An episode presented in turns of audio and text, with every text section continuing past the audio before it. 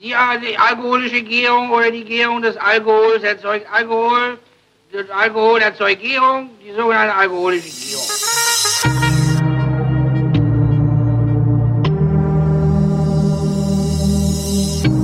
Wer redet, ist nicht tot.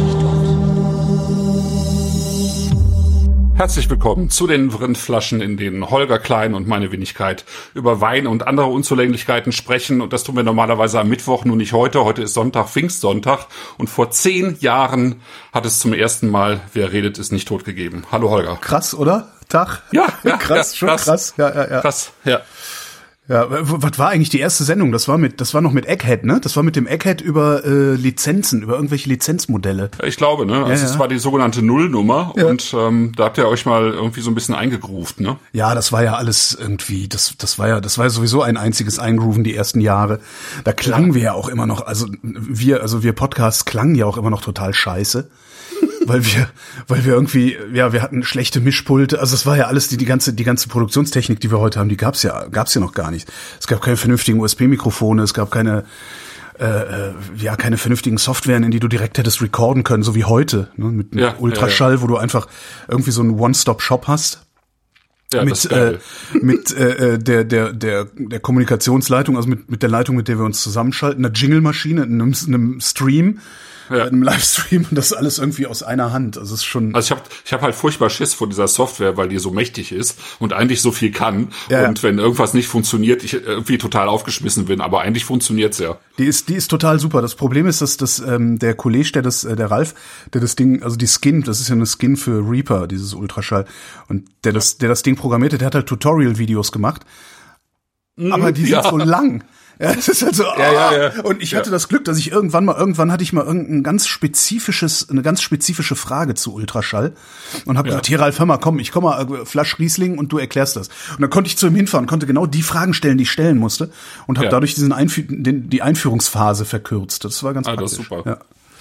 Ähm, wir stoßen an. Wir Ach so, ja, wir müssen ja. Äh, bevor äh, wir weiterreden, äh, wir stoßen an mit ähm, Seconde Nature, ja? Warte, scheiße, ich habe, warte mal, was ist das? Ich habe jetzt Manschetten drum gemacht um alle. Ach so. Ähm, genau, das ist Bonnet Ponson, Seconde Nature. Bonnet Ponson, genau.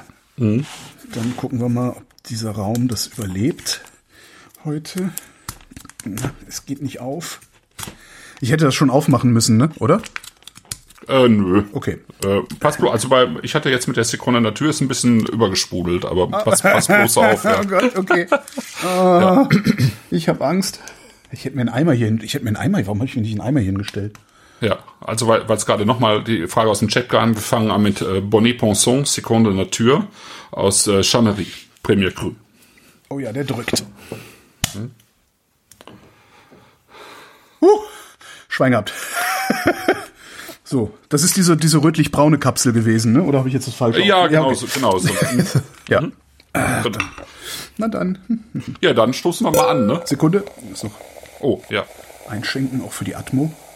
Und vor allen Dingen super über die Atmo drüber labern. Voll Idiot. So. Schon hier. Das ist. Au. So. Stößchen. Sehr schön. Ja, ist schon krass. Das sind mittlerweile 1233 Sendungen geworden und das hier ist die 1234. wenn nicht noch was dazwischen kommt. Nee, kommt nichts dazwischen. Also die wird die nächste, die ich veröffentliche und dann gibt's wieder einen Geschichtsunterricht. Ja. Äh, was ja irgendwie im Moment so die Veröffentlichungsbank ist. Ich glaube, ich habe nichts regelmäßiger hm, gemacht als ja. das. Was, was halt auch dran liegt, dass ich Matthias von Hellfeld habe, der mir da immer. Ja, der ist ja auch super. Was ich manchmal nicht verstehe, ist, dass äh, eure Sendung dann kurz nach der Sendung oder parallel sozusagen zu der Sendung kommt, mit der ihr das ja oder die ihr eigentlich ankündigt darüber, oder? Ja, nicht? aber ist halt nicht mehr nötig. Ach so. Also das war das läuft haben, einfach so Das ist, das hat sich verselbstständigt. Also ah. die haben die haben damals äh, bei bei äh, bei, bei Deutschlandfunk Nova eben dieses eine Stunde History gestartet und ich, Matthias kannte ich ja vorher schon und der meinte, ja, hör mal, ja. Ähm, äh, du hast doch du hast doch so viel, du hast doch so, so hohe Reichweite, also die hatten halt keine Reichweite mit Nova, ja? ja. Und oh, irgendwie, mit, ja, du hast so viel Reichweite, äh, kann man da nicht was zusammen machen, so Win-Win-Situation, du hast irgendwie was schönes schönes Thema und äh, wir ne, und dann haben wir halt gesagt, so ja, kommt dann immer, ich weiß gar nicht, wann die veröffentlicht hatten damals ich glaube immer sonntags, ähm, kam die Sendung und dann haben wir mal gesagt, okay, dann machen wir freitags Vrind und schieben die Leute so rüber, dass das äh, Nova dann eben auch irgendwie was davon hat. Und mein mhm. Honorar sozusagen äh, ist halt, dass Matthias das mit mir macht, was äh, ne, ist ja irgendwie Was ja schon ein Geschenk irgendwie ist, weil der hat jetzt so, zu allem was zu erzählen. Ja, ja, das ist auch sehr schön, ja. Und äh, das hat dann ja, das ging dann ja ratzfatz, das Nova irgendwie. Ich, das dürfte einer der erfolgreichsten, wenn nicht der erfolgreichste öffentlich-rechtliche Podcast sein. Äh, eine Stunde History von DLF Nova. Der Eventuell, noch- so ein eventuell noch bisschen der zu Drosten. laut und ja, ja, ja, das Christoph, der ist dir nicht zu laut, du bist ihm zu alt. Ja, das kann auch sein. Das ist, äh, das sag ich stimmt. auch mal, Matthias, was Ja, macht ja. ihr da? Und er sagt mir, Holger, du bist nicht die Zielgruppe. ja, das stimmt. Das, ja. äh, Deswegen höre ich euch eigentlich lieber so Das zusammen. höre ich, das höre ich, das, das höre ich oft, genau. ja. Nee, äh, und das, das, ja, und das hat sich halt, also eigentlich hätten, hätten die sagen können, so, komm, schönen Dank, nach zwei Jahren oder irgendwie so, schönen Dank war, war gut, aber wir brauchen dich nicht mehr, hau ab. Mhm. Ähm, und Matthias macht halt trotzdem weiter, und das ist halt, das ist echt ein Geschenk. Ja. ja, das ist toll. Das finde ich auch. Ja. Und jetzt habe ich irgendwie, war dann auch immer schön zu produzieren, weil ähm, ich habe dann ja, wenn ich äh, beim Radio arbeite, habe ich ja den Vormittag immer frei gehabt bisher. Jetzt haben sie ja die Sendung eine Stunde verlängert nach vorne hin, ab, ab 15 Uhr schon. Dadurch habe ich vormittags nicht mehr so viel Zeit. Und dann konnten wir das immer schön morgens aufnehmen, äh, zwei Sendungen oder so. Und danach bin ich dann zur Arbeit, also zur, zum, zum Sender. Ähm, was auch super war, das heißt, ich konnte das so, so integrieren. Das hat sich so fast nebenbei produziert. irgendwie. Also ich musste nicht Ja. Nicht darauf achten, Termine zu machen. Schon, schon sehr geil, ja. Ja, ja, Ja. ja. So, Ja, jetzt muss ich die nächsten zehn Jahre auch, ne? Auf, also sagt man doch auf nochmal zehn Jahre. Oh, genau, auf nochmal zehn Jahre. Ja gut. Ja, das kam auch schon aus dem Chat. Ich muss, ich muss ja jetzt auch. Ich meine, Ende Juni, Ende Juni ist meine Radiosendung zu Ende. Mhm. Ähm, das heißt, ab Juli werde ich Podcaster sein und zwar ausschließlich Genau. Podcaster. Du wirst endlich mal richtig irgend- selbstständig. Genau. Es sei denn, es kommt jetzt noch irgendwie, keine Ahnung, äh, weiß ich nicht, wer um die Ecke. ARD und, um die Ecke. Und macht mir ein Angebot, das ich nicht ablehnen kann, aber das, das wage ich mal zu bezweifeln. Mhm. Ähm, das heißt, das, das wird's dann möglicherweise auch nach etwas über zwei Jahrzehnten mit mir und dem, dem Hörfunk gewesen sein. Und zwar diesmal endgültig, weil ich äh, dann auch dann nicht mehr irgendwo in der Redaktion arbeiten werde und nichts, sondern Mhm. ähm, komplett raus bin. Ich werde allerdings noch Podcasts produzieren für die. Ja, ja, ja. Krass. Ja, und dann bin ich komplett selbstständig und kack mich jeden Tag ein, weil ich denke, ich äh, könnte nächste Woche meine Ja, Miete nicht mehr bezahlen. genau, und dann fällt mir auf, genau. die Wohnung gehört mir ja. Ja, Ah, Schwein gehabt. ah, schön. Ja. Ja. Krass. So. So, genau. Kommen wir mal zwischendurch eben zum, zum Schaumwein, also zum Champagner. Ja. Genau, also es muss jetzt irgendwie mal sein, einfach eine, eine, eine ganze Champagner-Sendung ähm, äh, zum richtigen Anlass. Also wir haben heute drei Champagner aus drei unterschiedlichen Ecken in der Champagne. Ähm, wenn man von Champagne spricht, dann reden ja die meisten, also ge gehen eigentlich die meisten davon aus, dass es irgendwie ein Gebiet, das ja eigentlich äh, dass man so über einen Kamm scheren kann, ne? Ja. weil Champagner ist halt irgendwie Champagner. Ja, es kennt und ähm, alle, ja. Genau, und wenn man dann irgendwie mal ein paar Minuten investiert, dann merkt man halt, äh, nee, das ist schon ein bisschen anders. Da gibt's irgendwie so eine Ecke um Reims herum und dann eine um Epernay und dann kennt man vielleicht, hat man schon mal Côte Blanc gehört. Und ähm, dann kommt ja irgendwie, wenn man weiter runterfährt, kommt noch ein bisschen was, dann kommt so eine Stunde lang gar nichts und dann kommt noch mal die sogenannte Côte Bar. Die heißt deswegen so, weil ähm, es zwei Orte gibt, die Bar heißen und ähm, um diese beiden Orte herum äh, gibt's halt noch mal ein, ein Anbaugebiet. Aber das unterscheidet sich total von von den Anbaugebieten oben sozusagen. War das das, wo wir auch waren, wo der Typ irgendwie äh, äh, irgendeine Traubensorte reinschmuggelt, die eigentlich nicht drin sein darf? Äh, Ja, das War war, das- bei La Seigne, das war, das, das war noch mal so ein eigener, das ist, ähm, La Seigne ist am, am Montgueux, also am Mont Gueux, Mhm. und dieser Mont Gueux ist äh, sozusagen wie ein Kreideberg in einer Genau. ähm, Talsenke, in der im Wesentlichen eher äh, Kartoffeln angebaut werden. Ne? Also, ähm, also insofern ist sozusagen die Champagne schon sehr zerstückelt. Und in diesen äh, Stückelungen ähm, unterscheiden sich die Bodentypen halt äh, kolossal eigentlich von, voneinander. Und ähm, das, das macht das Ganze eigentlich total interessant. Also natürlich auch das Klima immer so ein bisschen, äh, diese Côte Bar ist schon ein bisschen südlicher, die ist schon ein, bisschen wärmer teilweise. Ähm, und da gibt's halt überhaupt keine Kreide mehr. Man verbindet ja Champagner im Wesentlichen mit Kreide. Aber das, was wir jetzt zum Beispiel im Glas haben, das kommt aus der sogenannten Petit Montagne de Reims. Ähm, Wer schon mal in der Ecke war, es gibt Reims mit der Kathedrale, also das äh, ist ja eine äh, schon für sich genommene berühmte Stadt, weil Ja, dort ja, irgendwie zig Könige ge äh, gekrönt wurden. Ja, und, dann Didier äh, Ribon vor zehn Jahren oder wann er den Rückkehr nach Reims Ja. geschrieben hat, spätestens da hat's dann auch jeder Ja. mitgekriegt. Ja, ja, es gibt genau, genau. Ja. Und wenn man von da, dort aus äh, nach Epernay fährt, das ist so die heimliche Hauptstadt der Champagne, ist ein viel kleinerer Ort, aber äh, liegt sozusagen schon mitten in der Champagne, während Reims eher so ein, am Rande liegt. Wenn man von Reims nach Epernay fährt, dann ähm, fährt man so, so eine kleine Hügel hoch. Ähm, da sind wir damals gewesen, als wir zusammen da waren, äh, bei Jérôme Prévost in Gueux. Ne? Das ist sozusagen von dieser Straße aus auf der rechten Seite, äh, das ist die Petit Montagne de Reims und auf der linken Seite dieser Straße ist dann die sogenannte Montagne de Reims und allein die unterscheiden sich schon auf dieser Straßenseite. Und da, wo wir jetzt sind, hier bei ähm, der Domaine äh, Bonnet-Ponson, da haben wir halt ähm, eher so tonige, lehmige Böden, eher Mergel, ähm, sandige Böden und den sogenannten Mühlstein. Also der heißt tatsächlich auf Französisch äh, ist es Mühlstein übersetzt, weil das ein so harter Kalkstein ist, dass man den also zum einen gerne zum Bauen verwendet hat. Also sehr viel in Paris ist mit diesem Mühlstein gebaut und äh, man hat ihn tatsächlich auch äh, als Mühlstein verwendet, ne? weil er äh, eben recht abriebfest ist. Ne? Genau. Und äh, weil es da eben so verschiedene Sachen gibt, Sand, Mergel, ähm, Kalkstein, gibt's dort eben auch viel mehr. Also eben die typischen drei äh, unterschiedlichen Rebsorten, die wir hier auch drin haben. Danke, äh, Mergel. nämlich, Ne? Entschuldigung. danke, danke, Mergel. Da habe ich noch gar nichts getrunken. Ja. Ja. Ähm, Pinot Noir, Chardonnay und Pinot Meunier. Also Meunier ist da recht stark. Das ist ja so die dritte Sorte in der Champagne. Äh, bei uns heißt die ja ähm, Müllerrebe. Also wie in Frankreich, Meunier, ne, heißt ja Müller. Und äh, weil die halt, äh, die Blätter, wenn die reifer werden, so ein bisschen so aussehen, als wären sie mit Mehl bestäubt. ja. Oder sie heißt bei uns halt auch Schwarzriesling, was ein totaler äh, schräger Name ist halt, weil, weil die Rebsorte mit Riesling gar nichts zu tun hat, aber das kommt halt häufiger vor. Ne? Genau. Und ähm, Bonnet Ponson, das ist, ähm, wenn man so will, ähm, also es ist ein altes Weingut. Äh, Im Prinzip äh, haben die seit seit äh, 1862 ähm, äh, Wein gemacht oder Trauben äh, Trauben geerntet. Ähm, sind dann irgendwie im Laufe der Zeit ein bisschen größer geworden und ähm, der Vater von dem jetzigen Besitzer hat eigentlich angefangen, auch ähm, Wein zu füllen und, und unter eigenem Namen zu verkaufen. Und äh, Cyril, also Cyril Bonnet, der das jetzt macht, äh, der hat eigentlich so diesen ja, diesen Stil, äh, den wir jetzt so im Glas haben, äh, ähm, irgendwie so ausgearbeitet, ja. Ja. Und äh, im Chat kam vorhin schon, äh, das riecht ja, jetzt sind wir wieder bei Cidre, das riecht ja wieder so ein bisschen so. Stimmt, und, ja. Äh, ne, kann man, kann man nachvollziehen, weil das ist tatsächlich die die Idee bei diesem äh, Champagner ist äh, tatsächlich äh, so ein bisschen mit einer leichten Oxidation zu arbeiten. Äh, Also was ich total vermisse, ist zum Beispiel dieses, äh, dieses Brioche, Brioche, was ich eigentlich im Champagner immer erwarten würde. ja.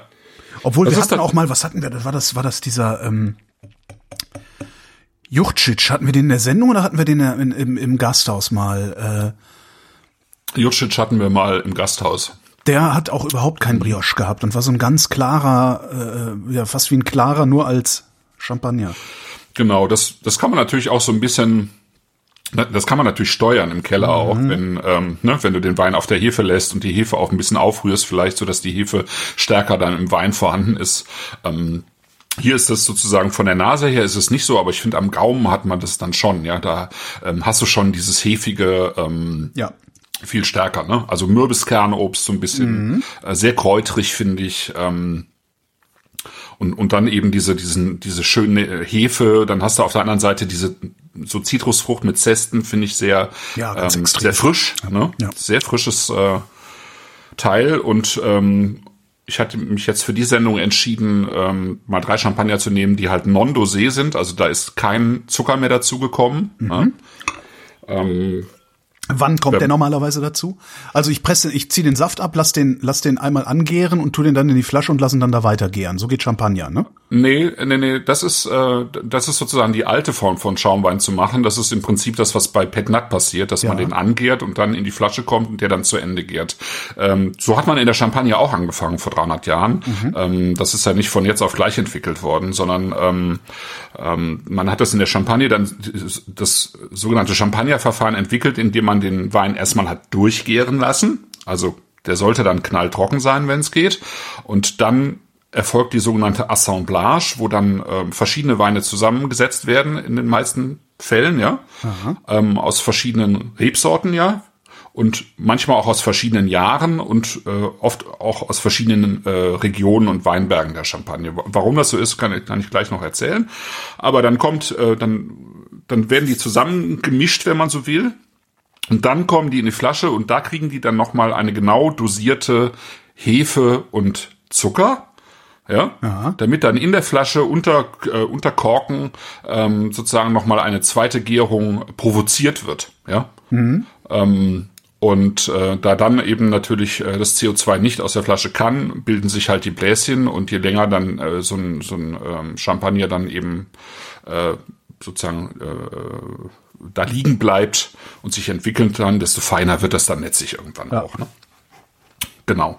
Das heißt also, im Prinzip hat man heut, bei heutigen Champagnern hat man einen fertigen Wein, einen trockenen fertigen Wein, äh, bei dem man aber die Trauben normalerweise so früh gelesen hat, dass sie der Grundwein halt sehr sauer ist. Ne? Also der muss einfach sehr viel Säure haben und der sollte auch nicht zu viel Alkohol haben.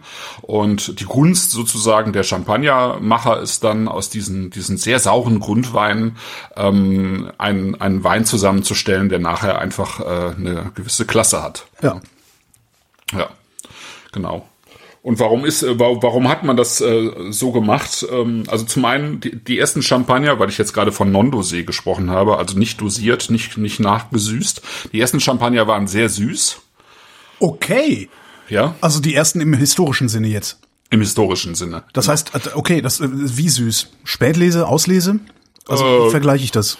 Ja, das, das, das kann schon gut 100 Gramm gehabt haben, ne? So pro Liter. Was ist also, 100 oder- Gramm Oder mehr, Liter? 150. Ja, das ist, äh, also wir haben jetzt null. Ja. Ähm, ein klassischer Brut-Champagner, das ist so das meiste, was heutzutage Ja, verkauft wird. Das hat so zwischen 6 und 12. Okay. Ja, und dann, äh, genau, dann, dann kommt halt da drüber irgendwie so ähm, Sec, Demi-Sec und so weiter.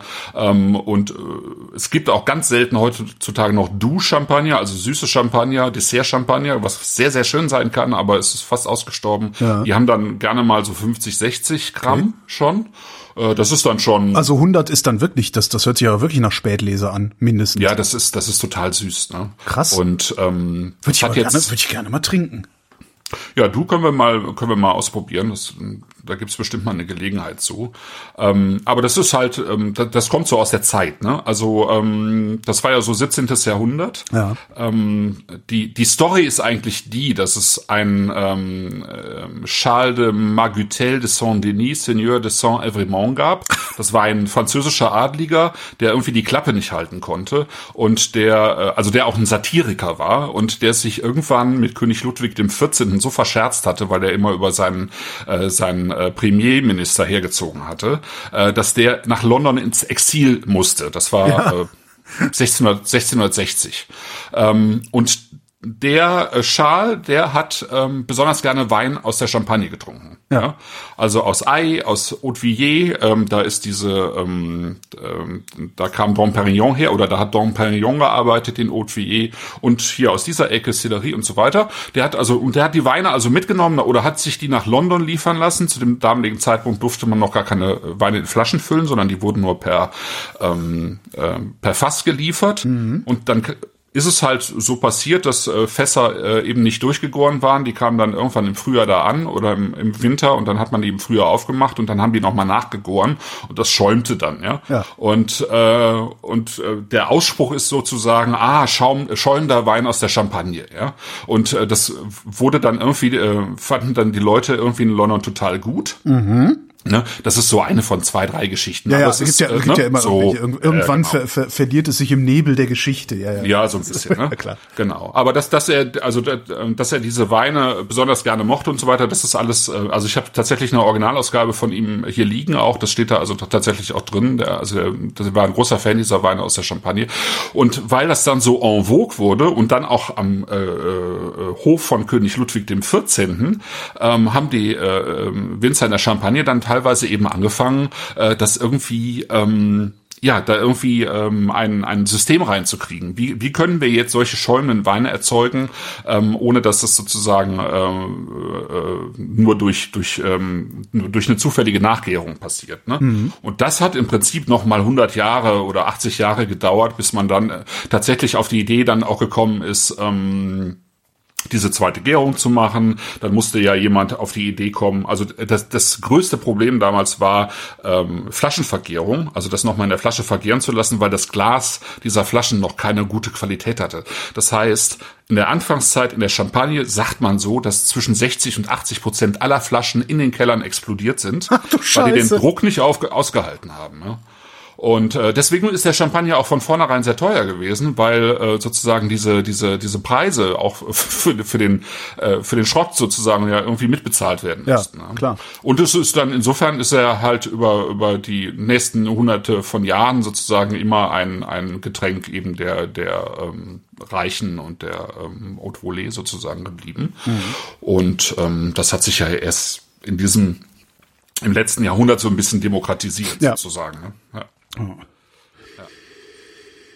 Haben die äh, die 100 Jahre äh, gebraucht, um es wirklich unter Kontrolle zu bekommen? Oder hat sie, weiß ich nicht, 90 Jahre lang nicht interessiert und dann haben sie angefangen zu experimentieren? Doch, doch, die haben schon viel experimentiert. Also man hat, man hat zwischenzeitlich ähm, sozusagen die Legende gestrickt, dass dieser Dom Perignon, das war der ähm, Kellermeister ja. der Abtei von Haute-Villiers bei Epernay, äh, das Ganze erfunden hätte. Das ist aber Quatsch. Okay. Ja. Ähm, der hat, der hat einiges mit dazu beigetragen, aber der war eigentlich mehr äh, mit den, äh, mit den Weinlagen des Klosters beschäftigt. Also er hat zum Beispiel die, ähm, die besten ähm, Rebsorten rausgesucht äh, für die äh, für Champagner ja. ja. oder für seine Weine. Also er hat zum Beispiel eben gesagt, also für uns ist eigentlich Chardonnay und Pinot Noir sind die besten Rebsorten. Ja.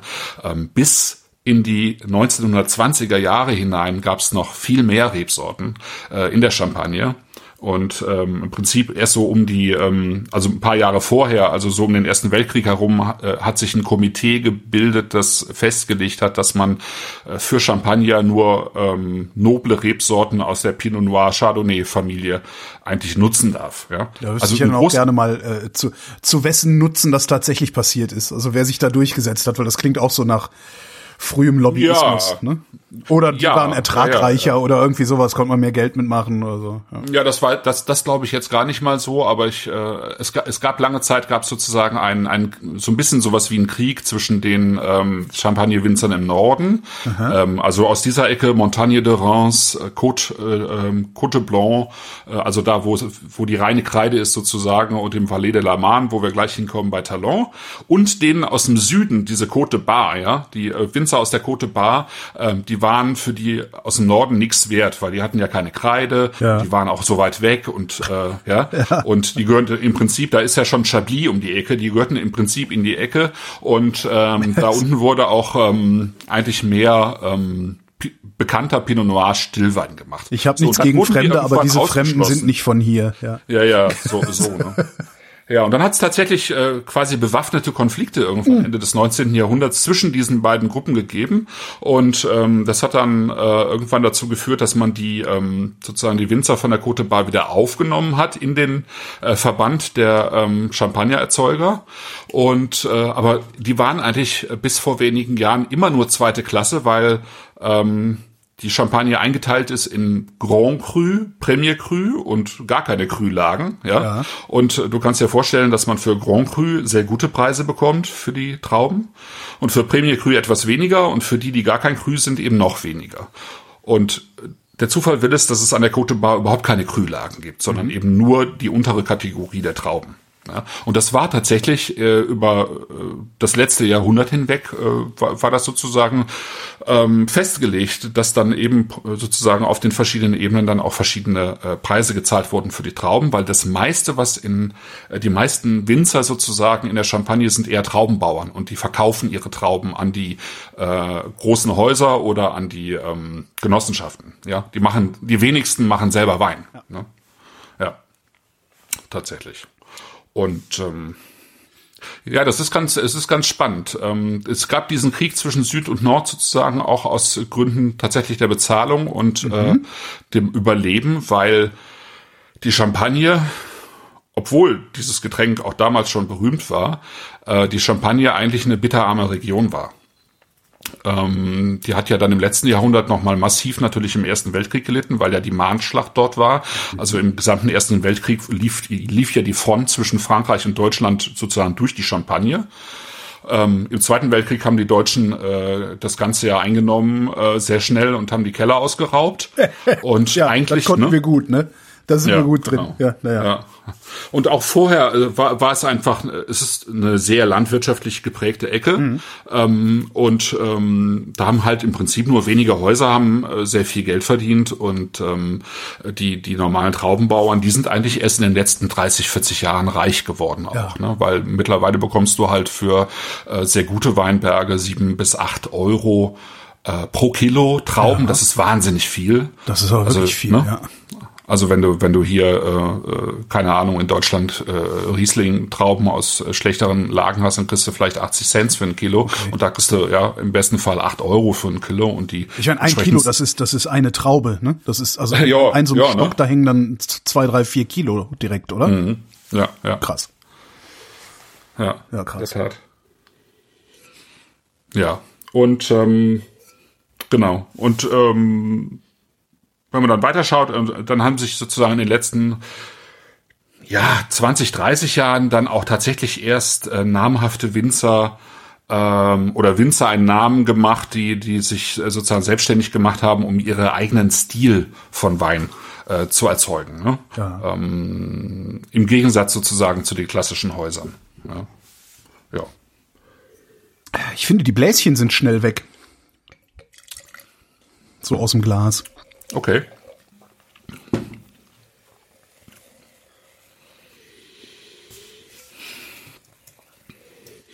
Und er hat auch sowas, auch wieder so ein bisschen was Schmutziges im Geruch in der Nase. So ein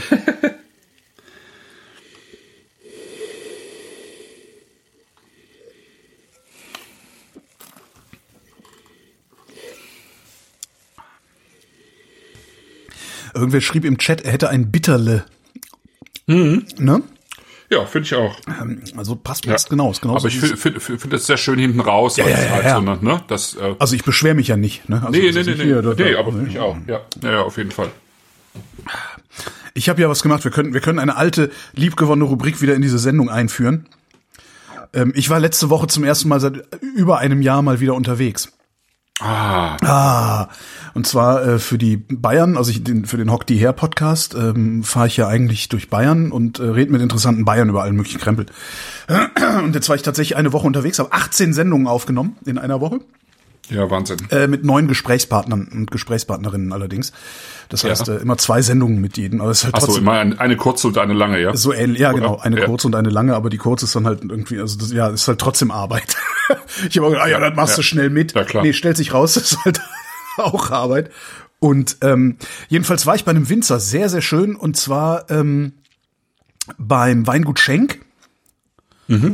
Äh, und der, äh, der, der macht halt, ähm, ähm, ähm, hier sag schnell, der macht halt so so so Biobewirtschaftung, so. ähm, Biobewirtschaftung, alles Mögliche, äh, bringt bringt äh, Grünschnitt, Kompost auf seinen Weinbergen aus, äh, Mhm. pflanzt Legumino Leguminosen und flücht die unter und sowas. Und das alles nur ähm, damit äh, er keinen Kunstdünger benutzen muss und sowas. Ja. Also es ist, total abgefahren.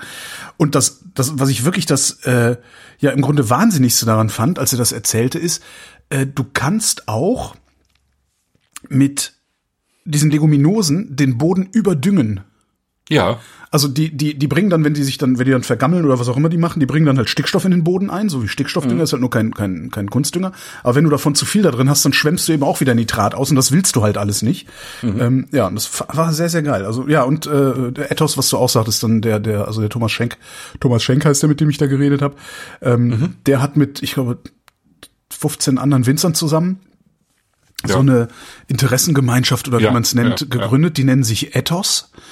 Ähm, und deren Anspruch ist es, das fand ich eigentlich ganz schön, äh, nicht mehr Holz zu schlagen, als nachwächst. Also aus dem Waldbau äh, auf den Wein Mhm. Ja. zu übertragen, auf den Weinbau zu übertragen. ja. Ähm, und das, das machen die. Also das finde ich richtig klasse. Und das geht, das äh, geht halt runter bis auf ähm, den Umgang mit den Saisonarbeitern zum Beispiel. Er erzählte von einem Kollegen aus diesem Netzwerk, aus diesem Ethos-Netzwerk, der ähm, gedacht, sich gedacht hat, oh nee, der alte Trecker funktioniert noch, ich kaufe jetzt keinen neuen Trecker. Ich baue jetzt hier die Wohnung aus, damit die Saisonarbeitskräfte was haben, wo sie ordentlich wohnen können, wenn sie hier sind.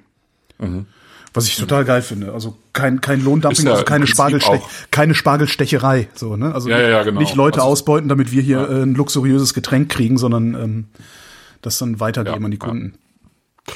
Und da ist, Ist ja auch auch- sehr geiler Wein rausgekommen. Habe ich ihm direkt, meinte, ja, nee, der Wein ist der und der, können wir mal probieren. Habe ich ihm direkt einen Karton abgekauft. meinte, ich, ich, ich nehme mal zwei Flaschen mit, weil der war sehr teuer. Er meinte, ich mache dir einen guten Preis und sagte den Preis. Ja, dann gib mal einen Karton. Mhm. Einen Karton davon. Sehr schön. Ist ja auch eigentlich die Idee von Nachhaltigkeit, ist, ist ja auch eine soziale, ist ja nicht nur ähm, äh, sozusagen Umwelt, Energiebilanz und so weiter, sondern eben, wenn man es genau nimmt, auch eine soziale Komponente. Ne? Ja, ja, ja, genau. Ja. Und halt auch toll, äh, dieses Ganze, er sagt halt, Bio und um Boden kümmern, Mikroorganismen, tralalala, ohne diesen ganzen esoterischen Hokuspokus, meinte er. Und ich so, yes! es geht doch! Das heißt, Klar, Thomas also- Schenk ist ein Winzer, der, der einen Boden hat, der mindestens so gut ist wie der Boden dieser Kackhörnchen-Leute.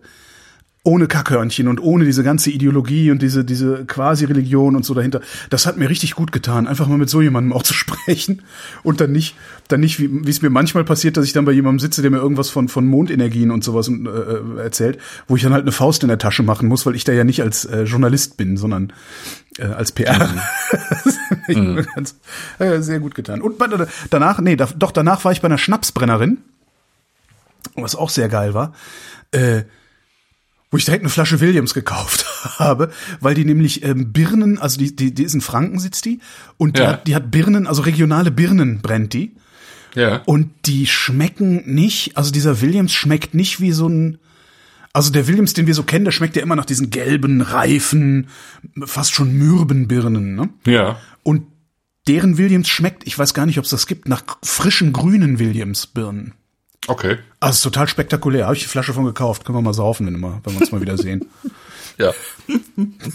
Aber richtig super, mal wieder unterwegs zu sein, mal wieder mit Menschen von Angesicht zu Angesicht zu sprechen. Ich habe dann irgendwie, also ich bin ja voller Antikörper. Ich hatte ja, war, war ja, hatte ja Covid-19, habe einen Antikörpertest gemacht vor, vor drei Wochen oder vier Wochen oder wann das war.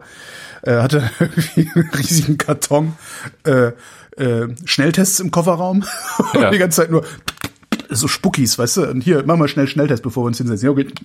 die ganze Zeit am rumspucken und messen und so. Aber das war schon toll, dann irgendwie äh, in Räumen zu sitzen und mit Menschen von Angesicht zu Angesicht zu sprechen. Wirklich, wirklich mal eine ganz, ganz interessante neue Erfahrung. Ja, Wahnsinn, ne? Ja. Ähm, ja, ich guck, guck auch äh, dem entgegen sozusagen. Ja, ich habe ja, das ja ja. noch nicht gemacht, aber freue mich auch drauf, wenn das irgendwie wieder, Ja, und in, wieder in geht. München, äh, ich war in München zwei Tage, äh, in München waren die Inzidenzen schon so niedrig oder war die Inzidenz schon so niedrig, dass Außengastronomie offen hatte. Ja. Das, Das war, wäre jetzt hier in Hamburg auch so, wenn das Wetter irgendwie mitspielen würde, aber es regnet ja beständig. war auch, war in München auch, aber trotzdem, ich habe es geschafft, Ja. draußen zu sitzen, einen Augustiner zu trinken, einen Obersten zu essen. Cool. Und das, das war auch ein sehr, sehr sel seltsames Gefühl, so wie ich dann auf einmal dachte, so, huch, das hast du ja ein Jahr lang nicht gemacht, so war das, ach, schön.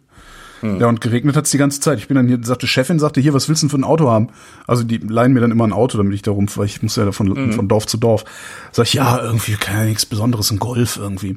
So, ja, alles klar, dann bin ich zu Sixt, also zur Autovermietung. Die so, ja, wir haben hier einen schönen äh, Zweier Cabrio für Sie. Und ich so, yes! Oh, ja. Ich fahre in die Alpen mit einem Zweier Cabrio und bin wirklich in das Auto, hab's Dach aufgemacht, bin losgefahren. Auf der Avus Zack. bin ich, bin auf der Avus bin ich runtergefahren, ums Dach zuzumachen, weil es angefangen hat zu regnen. Und es hat im Grunde die komplette Woche geregnet. Ich bin 2200 Kilometer gefahren Im Regen. und davon vielleicht eine Stunde offen. Ja, Wahnsinn. Ich will, ich wirklich. Im ich war Mai, Ende Mai. Äh, genau. Ich war im Allgäu unterwegs. Ich bin an der Zugspitze vorbeigefahren und hab Mhm. das Scheißding noch nicht mal sehen können, weil so dichte, tiefe Regenwolken da gehangen haben. Hm? Das war echt so, so, so also ja, äh, Frechheit. Das war also lange nicht, also ich habe dann irgendwann habe ich auch nur noch lachend im Auto gesessen, weil es wirklich Sonnenschein eingestiegen, Dach auf, zehn Minuten gefahren, Regen, Dach zu. Ja. Aber kann ich empfehlen. Also ich glaube, mit so einem Cabrio möchte man, äh, wenn das Wetter stabil schön ist, möchte man das äh, durchaus da unten Ja, das glaube ich auch, ja. Und auf einmal stehe ich an der österreichischen Grenze und steht ein Polizist vor mir. Und ich so aus, Tag. Er so, ja, wo wollen Sie denn hin? ja, das, äh, ich wollte, eigentlich wollte ich hier nach Kaufbeuren und jetzt stehe ich hier. Sagt, ach so, wenn Sie nur durchfahren wollen, dann fahren Sie durch. Okay. ja, ich dachte schon, ich müsste dann irgendwie einen Österreich in Quarantäne oder sowas oder umdrehen, ich weiß es nicht. Oh Gott, ja. ja. Ja, und das war es auch schon fast, was ich von der, von der Tour zu erzählen habe. Schrecklich. Aber was ja mal wieder schön ist. Ja. Ja. Ich war heute nur äh, einmal auf dem Land, was auch total schön war, weil ich einfach einmal aufs Land gefahren bin, ja. Wie? Was ich Also, äh, ja, Spritztour. Ja, genau, Ah, ja. Freund besucht, irgendwie Spritztour äh, mit der alten Kiste jetzt, ne? Und Ja. ähm, was einfach auch mal total schön war. Ein Glas Wein getrunken, einen Kuchen gegessen und wieder nach Hause gefahren, äh, was ich aber einfach von hier aus auch total selten mache, ja. Hm. Ja. Ähm, ja. Ja, das ist halt das Großstadtproblem ist ja, dass du immer schon mal eine Stunde unterwegs bist, um überhaupt aus Ja, der Stadt genau. rauszukommen, egal ja, wo genau, du bist. Genau, Ja. ja. ja, genau. Ja, und dann ging das ja auch eine ganze Zeit nicht. Und allein das jetzt schon mal zu machen, ist, äh, finde ich, hat schon wieder so ein bisschen was von Normalität. Oder beziehungsweise es hat, nee, es wird, fühlt sich ja gar nicht normal an, sondern besonders. Ja, ne? und ich, ich habe so ein bisschen, das denke finde ich ich auch mir, sehr schön. Genau, und ich würde das gerne bewahren. Also ich würde es gerne nicht so. Das war halt echt beliebig auch, ne? Wie oft man essen gegangen ist und äh, äh, ja irgendwie Gastronomie be besucht hat und und so, also Ja. beliebig, wahllos, äh, viel zu oft und dann dadurch eben so alltäglich irgendwie. Und ich hoffe, dass ich das hinkriege, dass das nicht so alltäglich mehr ist. Ja, Das ist ja sowieso jetzt, wo ich dann, ja, jetzt, wo ich dann ab, ab, ab Sommer äh, wirklich komplett selbstständig bin und noch nicht mal mehr ein Honorarversprechen von irgendwem kriege, muss ich ein bisschen die Kohle zusammenhalten. Vielleicht ist das ja ganz praktisch, dass ich jetzt diese Erfahrung genau in dem äh, Dings gemacht habe. Was trinken wir denn jetzt? ja, wir trinken äh, Talon Zero. Tarlon. Tarlon, Tarlon. Da waren wir auch, da habe ich, ähm, ja, genau. da habe ich einen äh, Champagnerverschluss geklaut bei Talon. Mhm, jetzt hast du noch einen bekommen, oder? Ja, habe ich auch, war drin, ne? Habe ich auch gedacht. Oh, Ja, guck. genau. Aber der, den ich geklaut habe, der ist schöner. Ah, okay. genau, Ist das, Talon eigentlich, so- ist das eigentlich assi? Was? Nee, ne? So dem dann so einen Verschluss zu klauen? Der hat der schon, ne? Ist das? Ich weiß gar nicht, der hat ja doch bestimmt Tausende von dem Keller liegen, oder nicht? Ja, wahrscheinlich. Ja.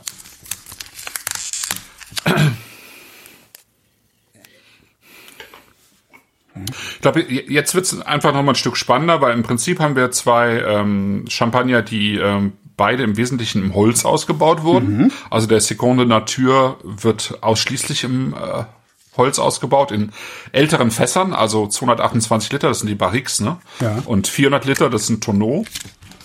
Und ähm, da, daher kommt wahrscheinlich auch das, was du so ein bisschen meinst, dieses Dreckige. Das hat ja so ein bisschen was tatsächlich auch von gebrauchtem Holz, von diesen Gerbstoffen, die man schon in der Nase so, so ein bisschen hat, ja. Und ein bisschen Würze einfach, ne, die, die der Secondo Natur auch in der Nase hat.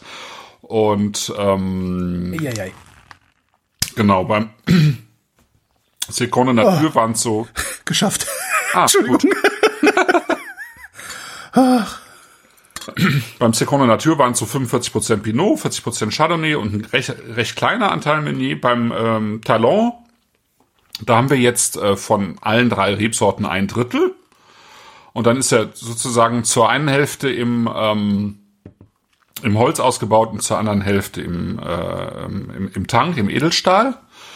Ähm, beim Bonnet Ponson ist es so, also es gibt bei beiden ja keine Dosage, keine Filtration und beim Bonnet Ponson ist äh, auch gar kein Schwefel zugesetzt und bei Talon halt nur eine minimale Menge an, an, an Füllschwefel zugesetzt. Ja.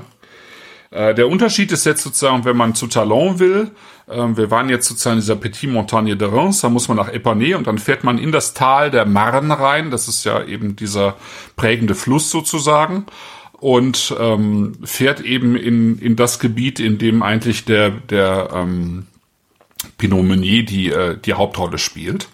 Und ähm, da sind wir ja dann irgendwie damals auch angekommen in Euilly, am linken Mahnufer.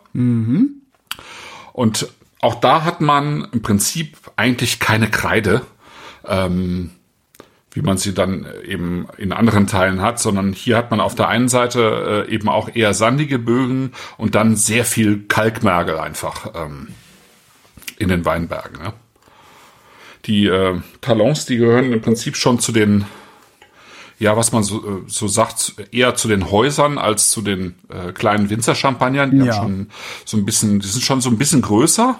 Ja, da macht doch das, Ähm, das ganze, äh, der Showroom, den die da haben und so, macht doch direkt so ein, Ne, ist schon ein bisschen größer. Sehr Ich meine, das professionell ist das falsche Wort, aber die, die, die, die wollen schon verkaufen. Also das sieht man. Also die, die, das Die wollen schon auch ja. verkaufen, das ist schon, genau, das hat schon, die machen das auch schon länger, ne? Mhm. das muss man sagen. Also die, ähm, wir haben da ja auch äh, Sachen aus den 80er Jahren getrunken. Ähm, also die haben sozusagen die Idee des Winzer-Champagners haben die schon so ein bisschen länger. Und ähm, das Ganze hat aber dann wirklich so Fahrt aufgenommen, als der Benoit, mit dem wir ja da auch lange gesessen und äh, gesprochen haben, ähm, Benoit Talon und seine, seine Schwester Melly, äh, das Ganze praktisch übernommen haben und nach vorne gepusht haben. Und sie haben aber, und das ist äh, ähm, sozusagen, die, sie haben das ziemlich straight gemacht. Und sie haben recht schnell eben auf äh, Zero Dosage gesetzt und äh, tatsächlich ist dieser Zero Dosage ihr Einstiegschampagner. Ja? Also das, was an, wo fast in allen anderen Häusern immer noch ein Brütchampagner ist, also wo du so eine leichte sechs bis zwölf Gramm Süße hast, haben die irgendwann gesagt, ähm, wir machen Zero Dosage, eigentlich für alles, was wir machen. Die hatten nur für manche Kunden noch für eine längere Zeit so ein bisschen äh, süßere Champagner erzeugt, ne? aber nicht mehr sozusagen so im freien Verkauf oder äh, aus ihrem eigenen Haus heraus, ne? sondern wirklich nur noch auf Kundenwunsch hin. Ne?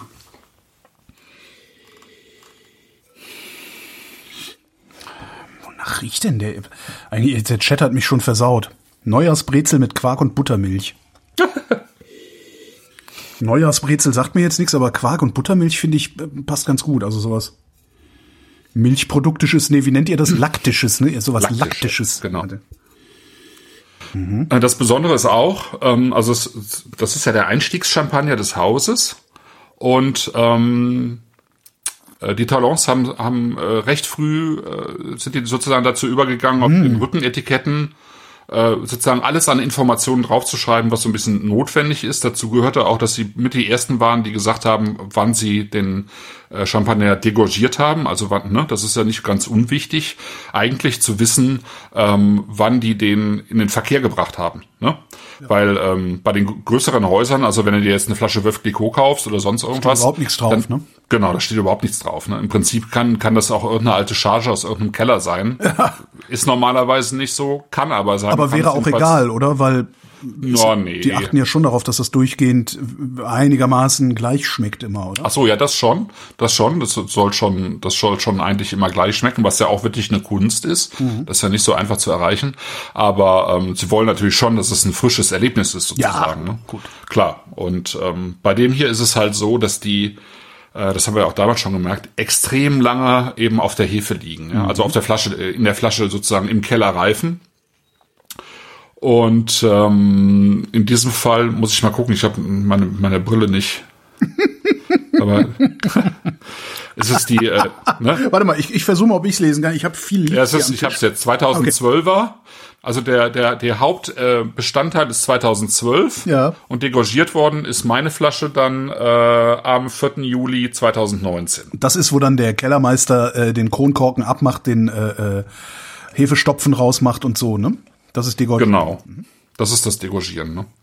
Ähm, und das ist natürlich schon krass, weil ich meine, du, du brauchst im Prinzip, ähm, brauchst du einfach ein, ein, so einen Champagner nur so zwei bis drei Jahre im Keller liegen zu lassen, um ihn zu verkaufen. Ja. Und das wird mit den meisten einfachen Qualitäten natürlich auch gemacht. Ähm, und die gönnen sich aber sozusagen den Luxus. Die haben irgendwann angefangen, das immer weiter, so ein bisschen weiter nach hinten zu treiben und ähm, haben jetzt so sieben, acht Jahre ähm, die, die äh, Weine mindestens im Keller liegen. Und das ist schon Wahnsinn, ne? weil das ist ja schon auch gebundenes Kapital. Und äh, ich meine, die sind jetzt natürlich auch nicht äh, in dem Sinne günstig, die, äh, aber Champagner ist ja insgesamt nicht mehr günstig. Naja, aber Und wenn du- in den letzten du- Jahren halt auch, ja. Wenn du in der Zeit, ähm, ich sag mal, jedes Jahr ein Euro mehr für ein Kilo Trauben bekommen hast, äh, dann konntest du das halt tatsächlich ja quasi ansparen. Also dann hast du so, so starkes Wachstum gehabt, dass du, dass du wirklich ansparen kannst. Also der, Thomas Schenk sagte, der, der Winzer sagte, naja, du hast halt, also man sagt halt so, ähm, ein Drittel, ein Drittel deines Kapitals hast du im Berg, ein Drittel im Keller und ein Drittel auf der Bank. Ja, genau. Ja, zur Sicherheit. So. Und vielleicht hat Talon tatsächlich, äh, ja, durch diese Preissteigerung das vierteln können und hat dann ein Viertel dafür hernehmen können, das Ding liegen zu lassen. Aber was hat er davon, dass er das so lange liegen lässt? Der setzt, äh, die, die setzen einfach total auf Qualität. Also die sagen halt, wir wollen einen Champagner haben, der diese, ähm, also der zum einen die Frische hat, aber auf der anderen Seite einfach auch die, ähm, die Feinheit im, im Mousseux, also in der, in der Perlage und ähm, eine sozusagen eine ähm, Also es reift ja auch in der Flasche. Ja. Also die, diesen Geschmack von Reife zu haben und äh, das miteinander zu verbinden, das äh, also so wie sie es haben wollen, das kriegen die nach ihrer Ansicht erst nach dieser Zeit hin. Ja. Und um das auch hinzubekommen, ist es halt so, dass sie, ähm, dass sie immer auf biologischen Säureabbau verzichten, was viele andere Champagnerwinzer nicht tun. Das heißt, ähm, biologischer Säureabbau ist ja, du hast normalerweise in einem Wein die Apfelsäure als Hauptsäure Ja. und ähm, du kannst die aber umwandeln in Milchsäure. Und wie es schon heißt, die Säure wird milchiger, sie wird ein bisschen weicher, sie wird ein bisschen runder sozusagen. Und das ist bei vielen Häusern und bei Bonnet Ponson ist es, glaube ich, auch so. Es ist gewünscht, dass der, ähm, weil die ja eh schon viel Säure haben, die Weine, dass sie dadurch so ein kleines bisschen geschmeidiger werden. Ja.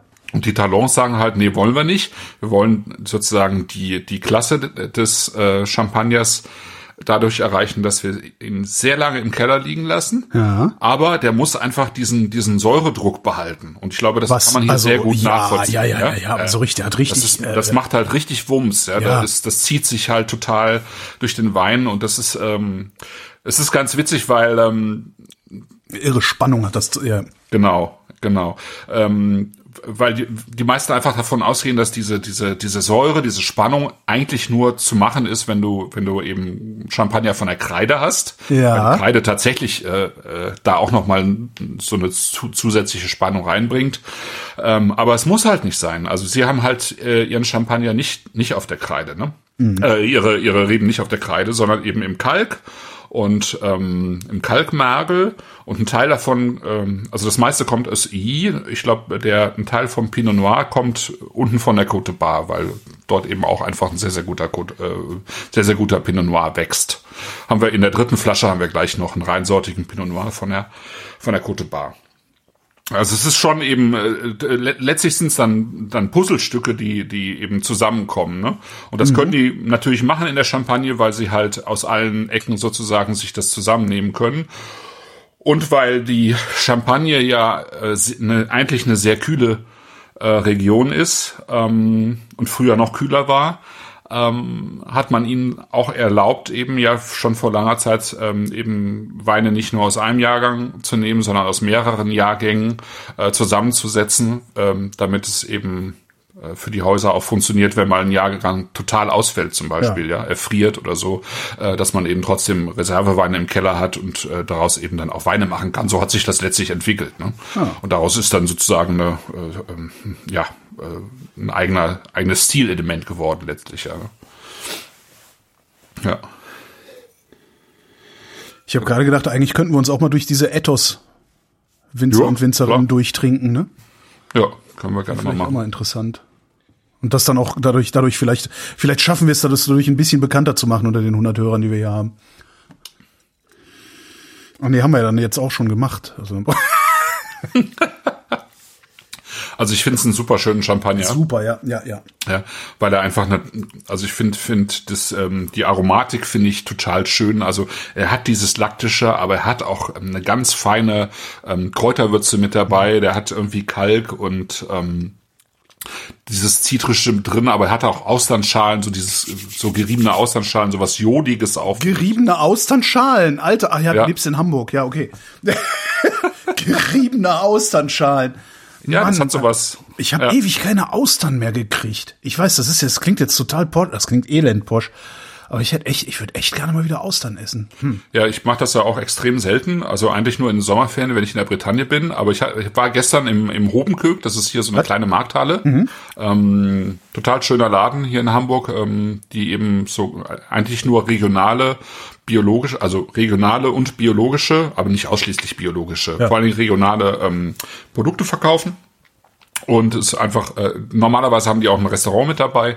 Und ähm, genau, die hatten, die hatten eben gestern, als ich da einkaufen war, welche und die sahen irgendwie so schön aus. Und ich dachte, wir machen eh drei Champagner heute auf, kaufe ich mir mal drei Austern. Ja.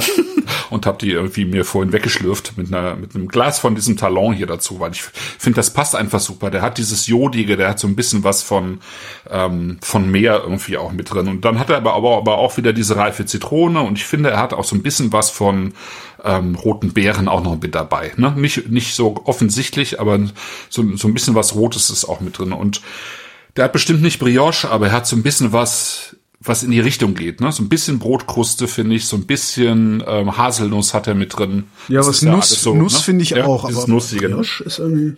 Nee, Brioche ist das nicht. Mhm. Das ist, ähm, also es gibt ja Champagner, die, die, die, die riechen wie ein warmes Wie Brioche wie ein bisschen Butter. von- ja. oder Wie du, wo du so ein bisschen Butter drüber ähm, äh, gestrichen hast. Ne? Das hat er nicht, nee. Nee.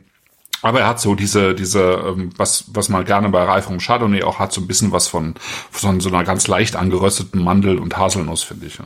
Ja. Mir fällt gerade ein, dass ich noch eine Dose Austern hier habe, aber die sind geräuchert. Das ist ja noch Mhm. mal, das ist halt auch anders. Was aber auch cool ist. Die Dosen sind ziemlich lecker. Mhm. Was der Inhalt? ja. Also das ist irgendwie, ich finde den, ich, ich mag diesen Bonnet Pensant total gerne. Weil er ein sehr, ich finde es ist eigentlich ein, auf der einen Seite ein sehr süffiger Champagner, der geht super schön runter, der hat diese, diese mürben Noten viel stärker, ne? Das ist einfach ein anderer Stil. Ähm, dieses, dieses Mürbe eben und äh, der Talon, ähm, der, der schneidet im Gegensatz Ja, dazu schön- schön stärker, beschrieben, ne? ja. So. Ich nehme noch mal den Seconde Nature.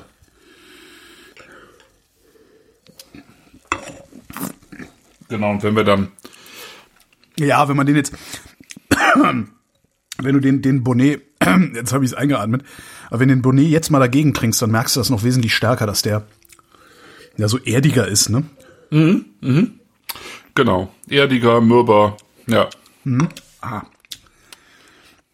Also drei offene Flaschen, meine Fresse, ey. Na, dann machen wir mal den nächsten auf, ne, damit wir auch möglichst Machen den offene Flaschen auf, Champagner genau. in unseren Wohnungen stehen haben. Ja, die halten sich ja tatsächlich super. Ne? Ich habe, ähm, ich hatte äh, vor drei Wochen hatte ich äh, Champ Champagner zu betexten. Du Armer. genau, ich arme. Und ich habe einen davon, ähm, habe ich ähm, dann einfach mal offen stehen lassen, wie ich das gerne mal mache in der Wohnung. Also nicht im Kühlschrank, sondern auch offen in der Wohnung. Ach so, einfach so, äh, ja. Ja, einfach einfach in die Ecke gestellt, so zu den anderen Flaschen, die da so rumstehen. Absichtlich oder versehentlich? Nee, nee, schon absichtlich. Also ich kann das, ich kann das ja nicht alles trinken, ja. Das ist ja klar, ja. Also ich, ich schreibe ja über viele Weine und nee. Ist halt schlecht fürs Ähm, Zahnfleisch irgendwann, ne? Also, Ja, ist schlecht für die Gesamtkonstitution, würde ich sagen. Deswegen verschenke ich das ja im Wesentlichen. Ähm, äh, aber manchmal mache ich halt so Experimente. Ich hatte das stehen lassen und dann am, äh, also eine Woche später dann nochmal eingeschenkt. Also Ja. die Bläschen waren natürlich weg. Ne? Ja. Ähm, Im Wesentlichen. Aber ähm, der Champagner war noch gut. Also der, der Grundwein. Ne? das musst du aber auch Das erstmal hinkriegen, ne? Also das, Genau. das passiert ja sehr, sehr ja, oft, dass, genau. der, dass die, die, die, die, der Schaum weg ist und das Zeug dann einfach schmeckt wie ein altes Kölsch. Ja, das geht sehr schnell, wenn es dann genau so so anoxidiert oder so.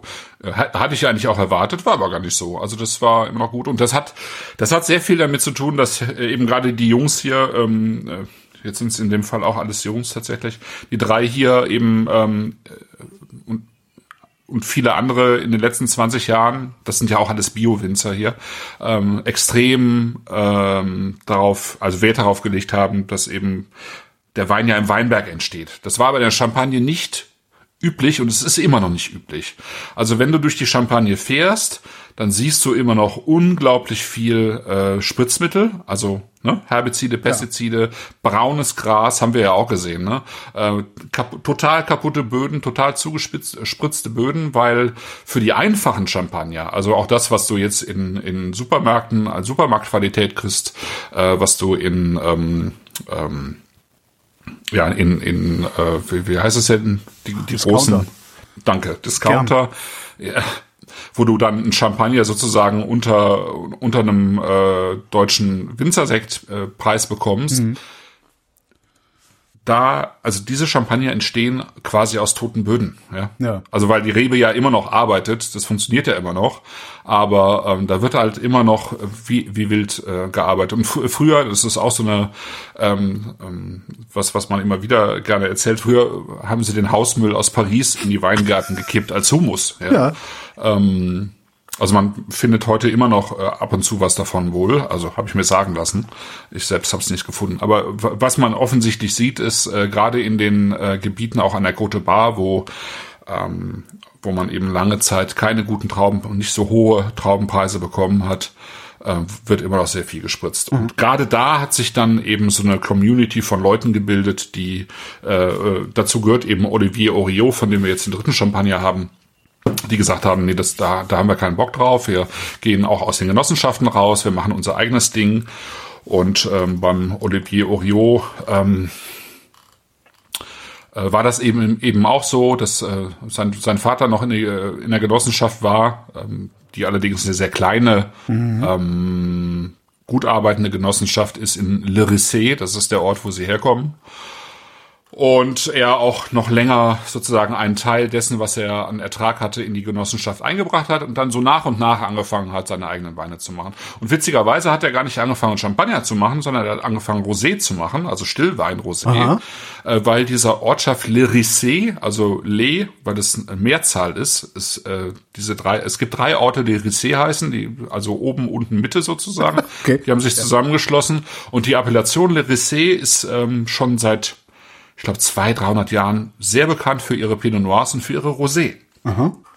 Und, ähm, und er hatte halt erstmal mehr Bock, tatsächlich Stillwein zu machen und Rosé und Pinot Noir zu machen. Und dann hat er mit äh, Rosé angefangen, ähm, hat das auch ganz gut verkauft bekommen und ähm, hat dann so nach und nach dann eben auch äh, mit, mit den ersten Champagnern angefangen. Und ich habe ihn und äh, Benoit Talon dann 2012 kennengelernt weil die in der gleichen Winzervereinigung sind ähm, und äh, die damals eben äh, zusammen sozusagen ausgestellt haben. Ne? Ähm, und wenn man allein das bedenkt, ich war 2012 oder 11, nee, 12 das erste Mal da, da hatten die das zum zweiten Mal gemacht.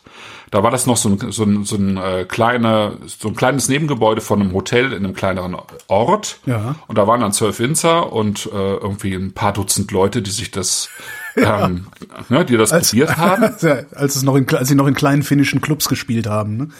Exakt, ne? exakt. Und heute ist es eine ganze Woche, eine ganze Woche, Alter. Canton de Champagne in, im April, wo es mittlerweile 15 oder 20 Winzervereinigungen gibt, Ja. die im Prinzip darauf aufgebaut haben und wo du eine ganze Woche lang sozusagen von einer Gruppe zur nächsten gehen kannst und es sind hunderte und tausende von Leuten da. Also es hat wahnsinnig viel getan in dieser, in dieser Zeit, in diesen letzten zehn Jahren. Ja. Ja, und ähm, genau, ich habe ähm, tatsächlich, ich hatte das äh, auch ähm, in die Ankündigung geschrieben, man kann diesen äh, Le Rissé einfach auch mal ähm, in einen Dekanter schütten. Okay, aber Und, dann gehen doch die ähm, Bläschen weg, ne? Nö. Nö. So schnell geht das nicht. Okay. Also die sind schon recht stabil. Also die äh, sind dann, äh, das schäumt dann natürlich nicht so auf am Anfang, aber äh, die Bläschen, also ich, ich finde, dass man äh, gute Champagner auch tatsächlich ähm, äh, dekantieren, also karaffieren Fängst du kann. damit wieder an, Adam? Da hast, Ja. Das hast du vor zehn Jahren auch über Weißweine gesagt Ja. und du hattest Genau. recht. genau. ja. Und das kann Ich man bei, bei Champagner kalt. auch machen. Meiner ist echt zu kalt. Ich, ich riech den nicht. So kalt. Siehst du, ist dann schütt ihn in einen Dekanter. Ich habe keinen greifbar jetzt, oder? Warte mal. Okay, Mist. Okay. Nee, gerade nicht. Ja. Ähm, weil im Prinzip, wenn, wenn man's, äh, wenn man diese ernst nimmt, dann sind, also ich meine, Champagner ist ja ein Synonym dafür, dass man ihn äh, gegen irgendwelche äh, äh, Bordwände von ähm, Dampfern knallt, ihn bei äh, Autorennen äh, nachher äh, Genau, die, die, die. Doppelmagnums äh, spritzt. Ja, genau. Genau, oder eben auf irgendwelchen hippen Events trinkt. So. Und dann äh, gibt's immer noch total viele Leute, ähm, mit denen ich, wenn ich mit denen über Champagner rede, sagen die, ja, ich habe noch eine Flasche im Keller, aber ich traue mich da ja nicht ran. Ne? Ja. So. Das muss man verlieren. Diese Das Scheu muss man genau. verlieren, dann wird das Genau. Leben schöner. Das ist ja auch, Genau. das, das habe ich ja, das ist, das ist äh, auch dein Verdienst. Äh, Ich glaube, im Wesentlichen ist das dem Umstand geschuldet, dass du damals mit diesem Weinshop pleite gegangen bist, ähm, weil ich da ja dann irgendwie ich weiß, ziemlich gar, gar nicht wenig von deinen Resten für ein gutes Geld gekauft habe. Klammer auf, ich bin gar nicht mit dem Weinshop pleite Ach so. gegangen. Ich habe ihn nur zugemacht. Ach so, ja. verstehe. Aber ja, okay. Pleite gegangen bin ich äh, mit, mit äh, was anderem sozusagen. Egal, Hauptsache pleite gegangen. Naja. Nee, und da hatte Ja. ich, da hatte ich zum ersten Mal in meinem Leben so viel Champagner und, und Schaumwein im Haus, dass Ja. ich zumindest immer eine Flasche im Kühlschrank hatte und äh, tatsächlich ja irgendwie gar nicht groß mehr drüber nachgedacht habe, ob das jetzt ein besonderer Anlass ist, wo ich die aufmache oder nicht, sondern ich habe dann halt einfach gedacht, ach heute mal Schaumwein statt Stillwein. Das finde ich, das, das erhöht die Lebensqualität und es gibt ja auch günstige. Also da war ja, wir hatten ja äh, hier in der Sendung einen, den ich auch immer wieder gerne kaufe. Das ist der Bouvet La Dubé. Ähm, das ist so was ist das, 11, 12, 13 Euro äh, ähm, Cremant von Jacques. Und den Ja. finde ich, also wenn, wenn man sich auf diesem preislichen Niveau wohlfühlt, äh, ist das, finde ich, einen total geilen Schaumwein, den man sich ohne weiteres in den Kühlschrank stellen und über zwei, drei Tage trinken kann. Ja. Ja, das war die erste Sendung, ne? War die erste Sendung? Mit Beauvais La Dubé. Also wir haben in der ersten Sendung haben wir drei Weine von Jacques, genau. Okay. Ja, das war, glaube ich, die erste Sendung. Das war ja auch Weihnachten, genau, das war Dezember 2012. Ist ja echt so lange machen wir den Scheiß schon. Ja, Krass, krass, krass, krass, krass. ja, witzig, ne? Jetzt wird er wärmer, jetzt rieche ich was. Ja, ich finde, da- das ist nochmal, also, ne, das ist nochmal wieder ein völlig anderer Schnack. Das ist ein reiner Pinot Noir Champagner, der eben von ähm, besonderen Kalkböden kommt, die man auch ähm, im benachbarten Chablis findet. Witzigerweise wird ja im Chablis, ähm, zumindest in der Appellation Chablis, ausschließlich Chardonnay erzeugt, während, während sozusagen die Côte Bar vor allen Dingen bekannt ist für ihre, ihre Pinot Noirs, ähm, obwohl die im Wesentlichen ähm, die gleichen Böden haben. Ja? Ähm, aber das sagt halt viel dafür darüber aus, dass eigentlich Chardonnay und Pinot Noir auf den gleichen Böden Ja.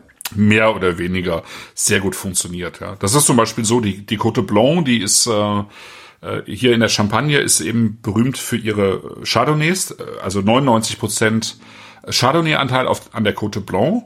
Und wenn man auf die andere Seite der Marne schaut, da hat man die Orte Ailly und Ambonnet und Bouzy.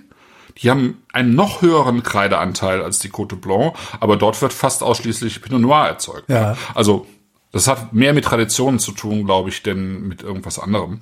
Und, und hier haben wir halt diesen, diesen reinsortigen Pinot Noir, der natürlich ähm, auch immer noch, ähm, finde ich, total viel Kraft, Energie und Frische hat.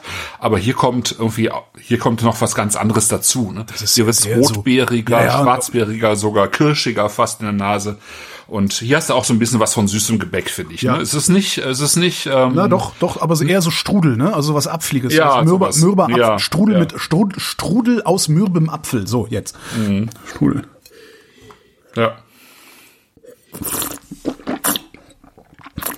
Auch hier ähm, im Wesentlichen Holzausbau. Merkt man. Ne? Merkt man, man hat dieses Rauchige in der Nase so ein bisschen. Du hast auch ein bisschen vom Holz. äh, Das Holz zeigt sich hier präsenter, finde ich, als bei den anderen Weinen. Ähm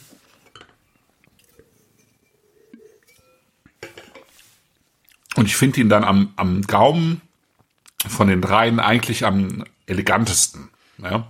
Der Bonnet Ponson hat dieses Erdige, der Talon hat eben diesen super schönen frischen Zug und hat, hat auch eine sehr elegante Perlage, aber das hier, oder vielleicht am weinigsten, sagen wir mal so, ist vielleicht der weinigste, ähm, der burgundischste von diesen Ja, drei verstehe. Äh, Ja, ja, ja. Champagnern. Ja, Mhm, genau, das- ja, mhm, ja. Ja.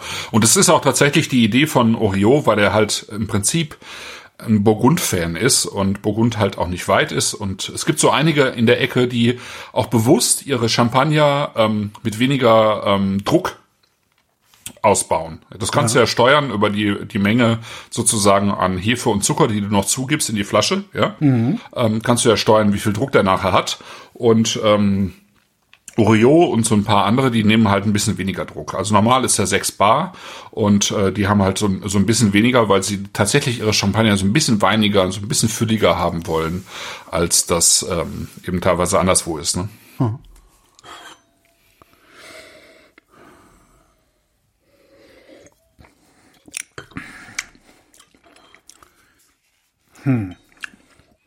Ist aber nicht mein Favorit, muss ich sagen. Ja, muss ja auch nicht. Stimmt. Ja. Das funktioniert halt auch super zum Essen. Ja. Ähm, du kannst halt mit diesen Sachen tatsächlich schon in Richtung ähm, rotes Fleisch gehen. Ja, das Ja. funktioniert schon auch irgendwie mit, äh, ich sag mal, ähm, also jetzt nicht mit dem Steak, aber mit äh, so fein aufgeschnittenem äh, Rindercarpaccio oder sowas. Ja, kannst du äh, kannst du sowas gut machen. Ähm, überhaupt dann auch mit roten Beeren. Ja, ähm, mit auch mit gegrillten Sachen. Das funktioniert ziemlich gut.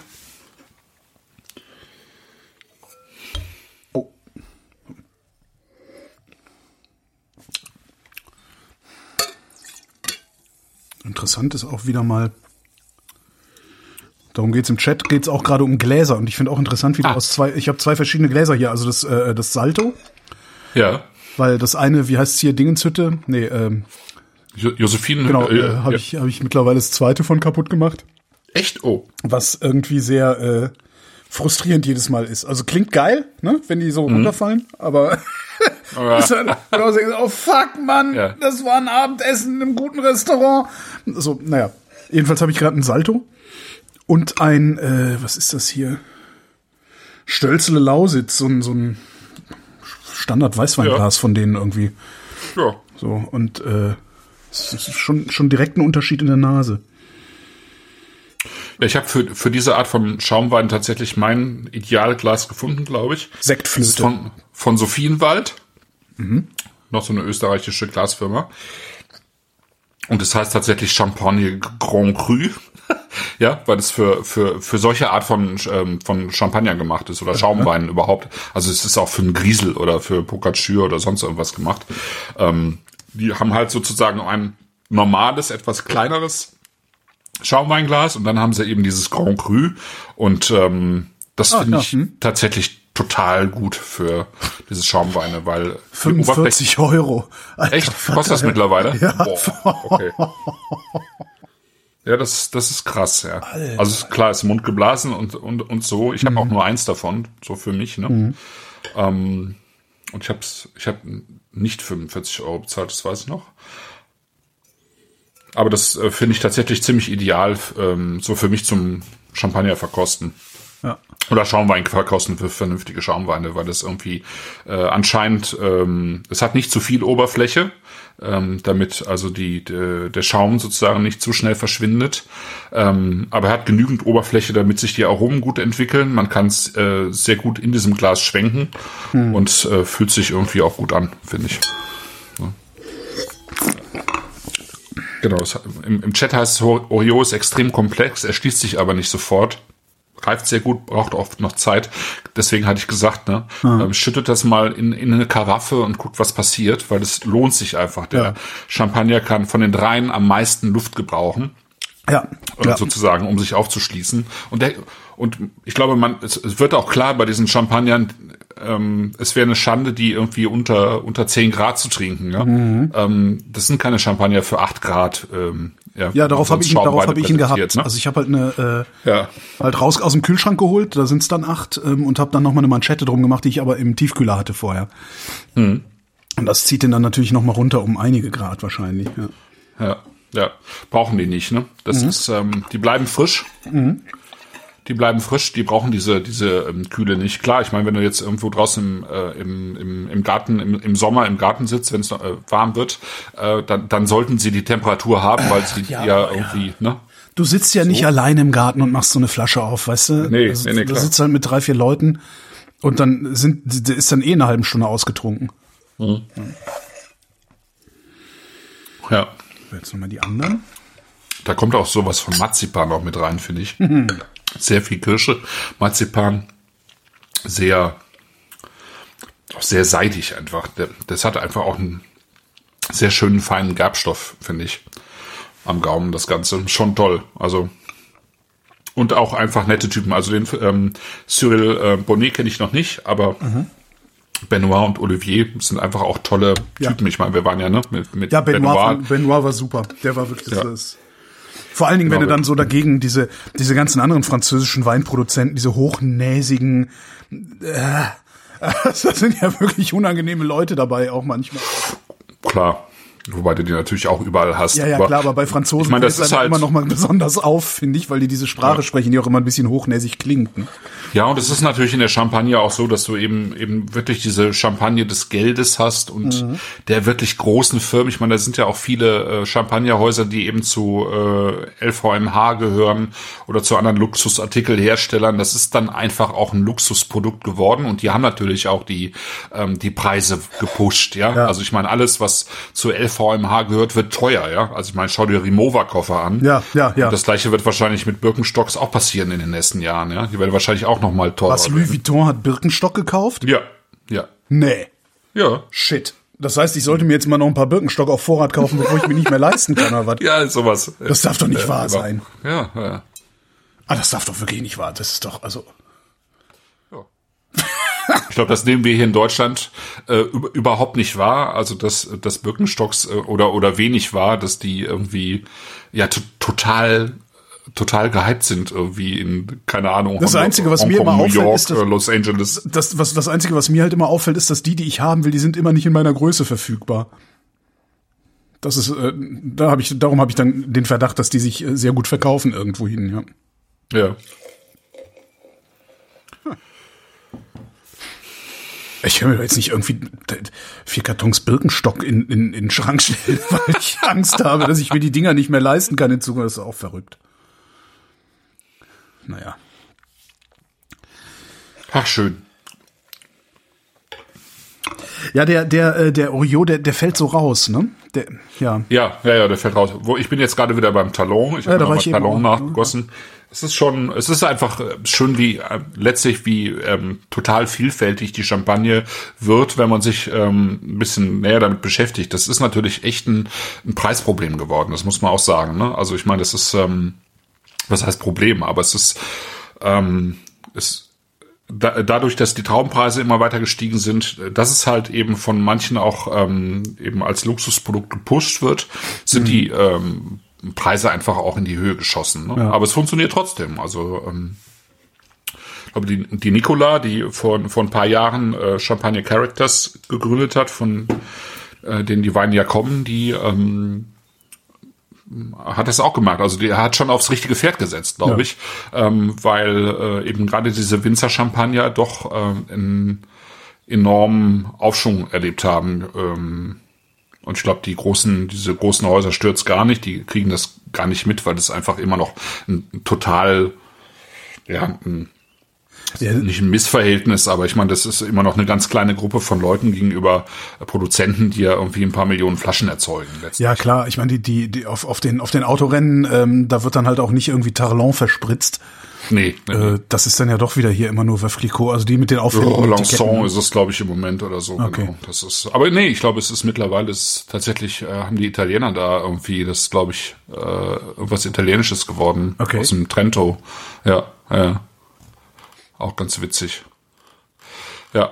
Wobei es eben auch ähm, sozusagen für die Winzer Champagner auch nicht einfach ist, sich zu behaupten in diesem Markt. Also ähm, es gibt gibt äh, Leute, also auch Champagner-Winzer, die sagen, dass sich da gerade total der Markt bereinigt und äh, tatsächlich auch irgendwie nur noch die übrig bleiben, die wirklich ähm, auch marketingtechnisch total gut aufgestellt sind. Ach was. Und alle, alle anderen irgendwie verschwinden, weil es eben so aufwendig ist, dieses Produkt Champagner dann doch ähm, erfolgreich zu vermarkten. Äh, vor allen Dingen gegenüber den, äh, den äh, Konzernen sozusagen, die, die da immer die Nase vorne haben. Ne? Ähm, aber die, müssen, die müssen sich doch eigentlich nur zusammenschließen, dann schaffen sie es doch auch gegen die Konzerne anzustinken, weil so jemand wie du und ich, wir werden doch immer erstmal bei Talon gucken, bevor wir bei, bei äh, keine Ahnung, Pommery gucken oder so. Äh, ja, ja, aber das sind irgendwie dann unterm Strich dann doch äh, ja vergleichsweise wenig Leute, ne, die äh, Champagner dann anders wahrnehmen. Ja. Aber es gibt noch mal äh, eine Frage, weil wir überhaupt nicht ähm, zu Ende besprochen haben, haben wie Vrind tatsächlich angefangen hat. Gute Güte. Also du hast ja mit, mit Tim, Ja, hast du noch Safe for Work gemacht, für, für wie viele Jahre? Es, das weiß ich gar nicht mehr. Also das, ich- das, das war halt, Tim hatte, Also Tim Pritloff, ähm, zweite Generation Podcaster in Deutschland, der hatte 2004, 2005 irgendwann angefangen, das ins Regelmaß zu überführen und äh, auch sein, das zu seinem Beruf zu machen. Das ist ja eigentlich auch, das ist ja eigentlich das Spektakuläre an der ganzen Ja, ja. Weil Ja, Podcasts machen kann, können viele, aber ein paar von uns haben es ich wirklich auch. geschafft, das über die Jahre zu unserem Beruf zu machen. Ja. Ähm, Das ist schon wirklich, wirklich faszinierend. Ähm, Tim hatte damit angefangen, hat, hat immer dran geglaubt und Tim hat, der hat so eine ganz komische, in, zumindest an einigen Stellen ähm, ähm, glaubt der halt oder hat er halt immer an mich geglaubt auch. Und hat halt immer gesagt, ja, Holgi, mach mal Podcasts. Ja, das wird dein Ding sein. Das ist so, ich habe halt immer gesagt, ja, nee, das ist ja nix. Ich arbeite ja beim Radio, das ist ja was, ne, das ist ja das Reelle und Podcast, das ist ja so ein Internetding. Das Internet wird ja wieder verschwinden und sowas. Und ähm, ich war dann von 2006 bis 2010 habe ich ja in Frankfurt am Main gearbeitet und in Berlin und bin hin und her gependelt und Tim hat die ganze Zeit ag mich agitiert. Er hat immer gesagt, ja, Podcast machen, ah, mach mal Podcast, mach mal Podcast. Und ich, ich weiß es gar nicht mehr, wann genau ich dann angefangen hatte mit ihm. Müsste, müsste jetzt mal jemand nachgucken. Chat, äh, hier Chat, guck doch mal nach, wann die erste Sendung Not Safe for Work gelaufen ist.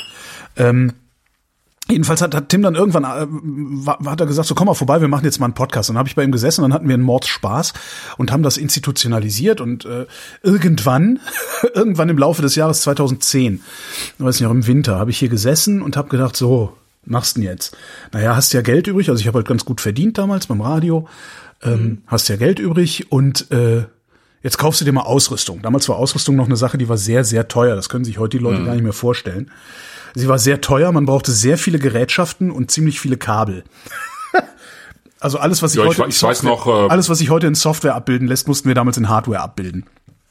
Genau, also ich, ich weiß noch, äh, Klammer auf, irgendwie als ähm, äh, me- meine Mutter hat irgendwie Ende der 80er, Anfang der 90er für ein kleines Plattenlabel die ähm, äh, die Texte für die Inlays geschrieben, ja. Ja. Und äh, die hatten halt Macs und wir haben uns dann auch Mac mit äh, Scanner und äh, Le- Lesesoftware, Texterkennungssoftware und so weiter angeschafft. PageMaker und Ich mein, sowas, ne?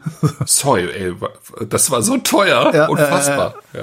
Ja, klar, ich weiß auch noch, als ich dann, wann, wann war denn das? Ähm, ich hatte ein magneto-optisches Laufwerk in, auf meinem Bürorechner, da habe ich drauf bestanden, um ordentlich Speicherplatz zu haben. Oh ja, ja. Dann war 1994, mu- naja, egal. Jedenfalls, ja, 2009 sagt der Chat. Im Juni 2009 gab es das erste NSFW. Das heißt, ich habe dann noch anderthalb Jahre mit Tim äh, das zusammen gemacht und dann habe ich mir irgendwann hier im Winter Ausrüstung gekauft. Vor Weihnachten, weiß ich noch. Ich habe mir vor Weihnachten gekauft, ein Mischpult, Mikrofone, Ständer, Kabel, alles pipapo. Äh, zwei Audio-Interfaces, glaube ich, noch. Und äh, dann lag das Zeug erstmal nur hier rum. wie, wie ich halt so, wie ich halt so bin. Ne? Oh, Ja, ich kaufe mir erst- das mal gesammelt, Genau. Und irgendwann habe ich dann halt angefangen, ähm, dann habe ich irgendwann gesagt, der Scheiß liegt ja jetzt auch hier rum. Jetzt guckst du mal, ob du damit nicht noch irgendwie was reißen kannst. Und das war 2011. Und ich weiß, ich habe ja sehr viel Hörertalk gemacht. Ich habe ja bei Fritz und bei UFM in Frankfurt sehr viel Hörertalk gemacht. Etliche hundert Sendungen waren das ja dann irgendwie über die vielen Jahre. Und hab, fand das eigentlich immer sehr geil. Finde das auch eigentlich heute immer noch sehr geil. Und habe gedacht, vielleicht kann man das, was ich jetzt nicht mehr, also ich bin dann in Frankfurt, bin ich ja dann irgendwie gefeuert worden, also beziehungsweise ist meine Sendung eingestellt worden. Dann, also ich hatte nur in Frankfurt die Sendung dreimal die Woche. Das ist dann, ähm, äh, ich, weiß, ich weiß gar nicht mehr, was 2009 oder 2010 haben sie dann dieses, äh, das, das Ding über auf, auf die ganze ARD ausgerollt, aber dann habe ich halt nicht mehr äh, drei Tage in, in der Woche gemacht, sondern nur noch einen Tag in der Woche und das ist dann auch irgendwann zu Ende gegangen. Und äh, ich krieg's auch gar nicht mehr so genau zusammen, zumal ich ja auch getrunken habe. Jedenfalls habe ich gedacht, äh, dieses Hörertalk-Ding, das funktioniert und ich versuche mal das immer im Internet abzubilden. Also ich versuche das jetzt mal als Podcast abzubilden und habe halt diesen Livestream, hab einen Livestream machen können, damals noch mit Xenim hieß das Ding Ja. und äh, habe warte mal, ich weiß gar nicht mehr, wie ich die ersten Sendungen gemacht habe. Ich habe dann relativ zügig, ähm, hatte mir dann ähm, irgendein junger Nerd so ein Tool programmiert, wo du dich auf einer Webseite eintragen konntest ähm, und sagen konntest, so, ich bin der Christoph, ich würde gerne über Wein reden, hier ist mein Skype-Handle. Das habe ich dann im Backend gesehen, konnte im Backend auf das Skype-Handle klicken, das ist dann automatisch in mein Skype geflogen und Skype hat dich angerufen. Ich konnte dich also praktisch so über so einen Halbautomaten in die Sendung holen. Ähm, Ah ja.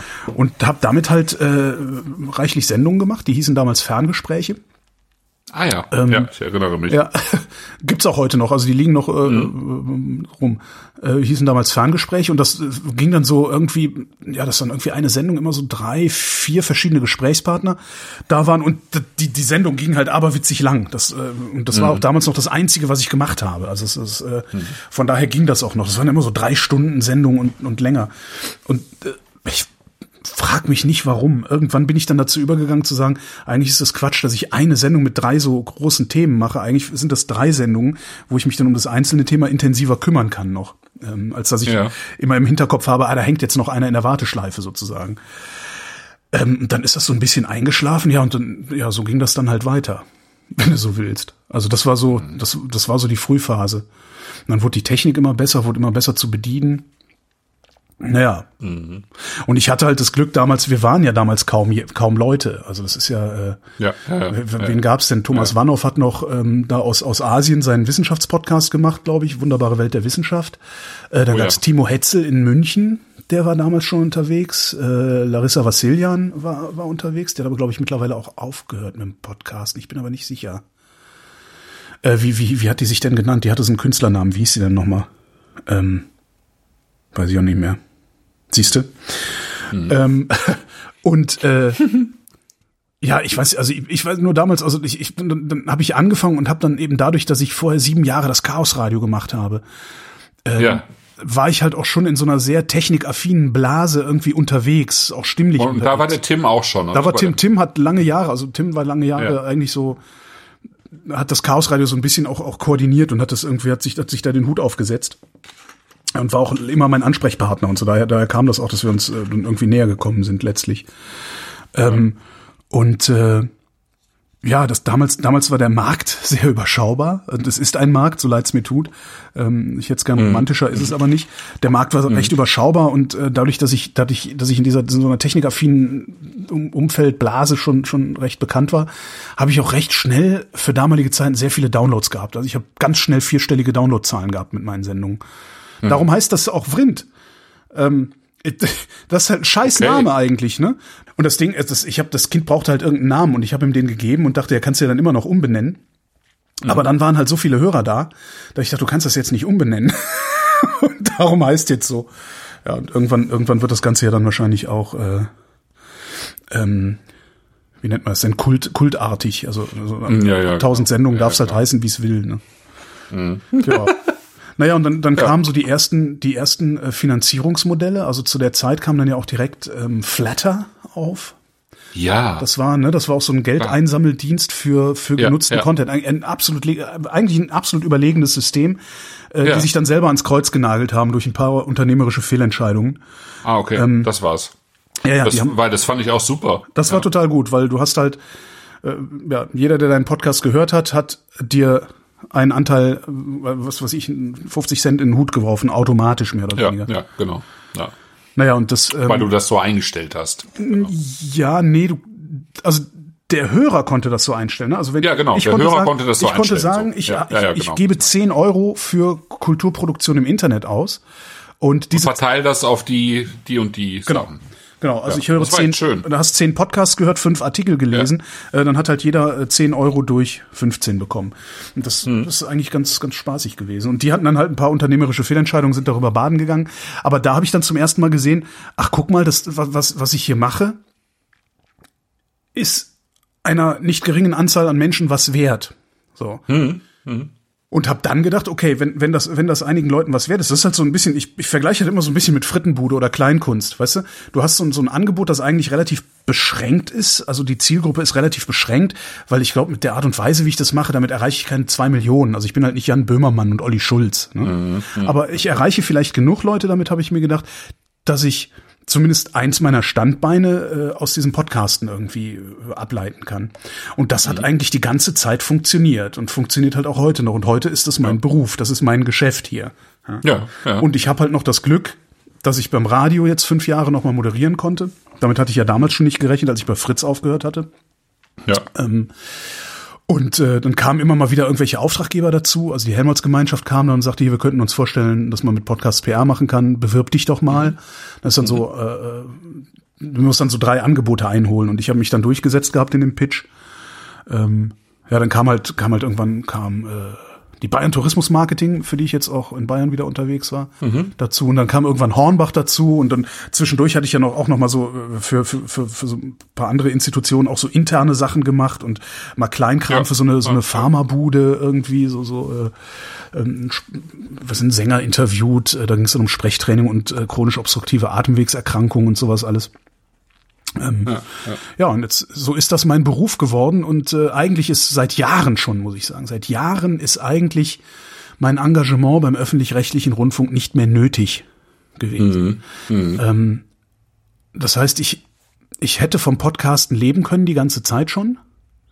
Hab natürlich dadurch, dass ich ja den öffentlich-rechtlichen Rundfunk dazu hatte, habe ich sehr gut leben können in der Zeit. Beziehungsweise, mhm. äh, man muss es einfach mal sagen, ich habe halt einfach es geschafft, sehr, sehr viel in meine Rente anzusparen jetzt über die letzten zehn Jahre, weil ich die ganze Zeit immer ein bisschen mehr verdient habe, als ich gebraucht habe. So. Hm. Ähm, was ganz cool ist, weil wenn jetzt die nächsten ja. 10, 15 Jahre nichts schief geht, gravierend, also sagen wir so, wenn ich in den nächsten... Das ist halt auch in, in investiert, ne? Also ja, klar. Früher klar, hast du es halt verjubelt. Ja, genau, vorher habe ich es verjubelt. ja. Und ja. wenn jetzt die nächsten 10, 15 Jahre äh, ich nicht an meine Ersparnisse ran muss, dann... Hm ich werde dann kein, keine komfortable Rente haben, aber ich werde auch nicht altersarm sein. Und das ist ein ziemlich geiles Gefühl. Ja. Ja, und jetzt, jetzt ist dann halt, äh, seit ein paar Monaten weiß ich schon, dass im Sommer ähm, meine Sendung beim Radio aufhören wird. Mhm. Und ich habe dann halt jetzt lange überlegt, was mache ich? Also weil der, weiß, wir haben ja auch ein paar wir haben ja lange drüber gesprochen, ja. gesprochen genau. Und der der der der öffentlich-rechtliche Rundfunk tut ja sehr viel für seine freien Mitarbeiter, muss man ja auch mal sagen. Das mussten die mhm. sich zwar, also oder wir mussten uns das alles äh, erkämpfen, aber es ist jetzt da. Und das ist zum Beispiel so, dass wenn du regelmäßig freier Mitarbeiter beim öffentlich-rechtlichen bist, ähm, sie dich nicht einfach rausschmeißen können und sagen können, so morgen ist Feierabend, tschüss, danke so wie mhm. normalerweise, wenn du freier Mitarbeiter bist, sondern sie müssen dir je nachdem, wie lange du schon da arbeitest, äh, warte mal, wie war das? Und du arbeitest und ich arbeite seit schon, über ne? 20 Jahren, ja, ja. ja. Und, und alleine daraus erwächst ein Anspruch, äh, also die, die müssen, ich, ich nagel mich nicht fest, ich glaube, die müssen acht oder acht oder zehn Monate lang müssen sie mir einen Job geben, bei dem ich mindestens irgendwie 70 Prozent oder so äh, oder 75 Prozent meines Gehaltes weiter verdiene. Ja, das ist so, ist ja fast so wie eine, wie eine Kündigungsfrist bei einem normalen Job irgendwie. Ne? Mhm. Mhm. Ähm, das heißt, irgendwas hört auf und dann müssen sie dir ein Angebot machen.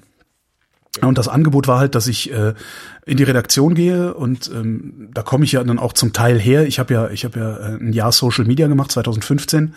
Ähm, mhm. Habe danach aber schon gesagt, ich mache kein Social Media mehr für einen öffentlich-rechtlichen Rundfunk. Das ertrage ich nicht.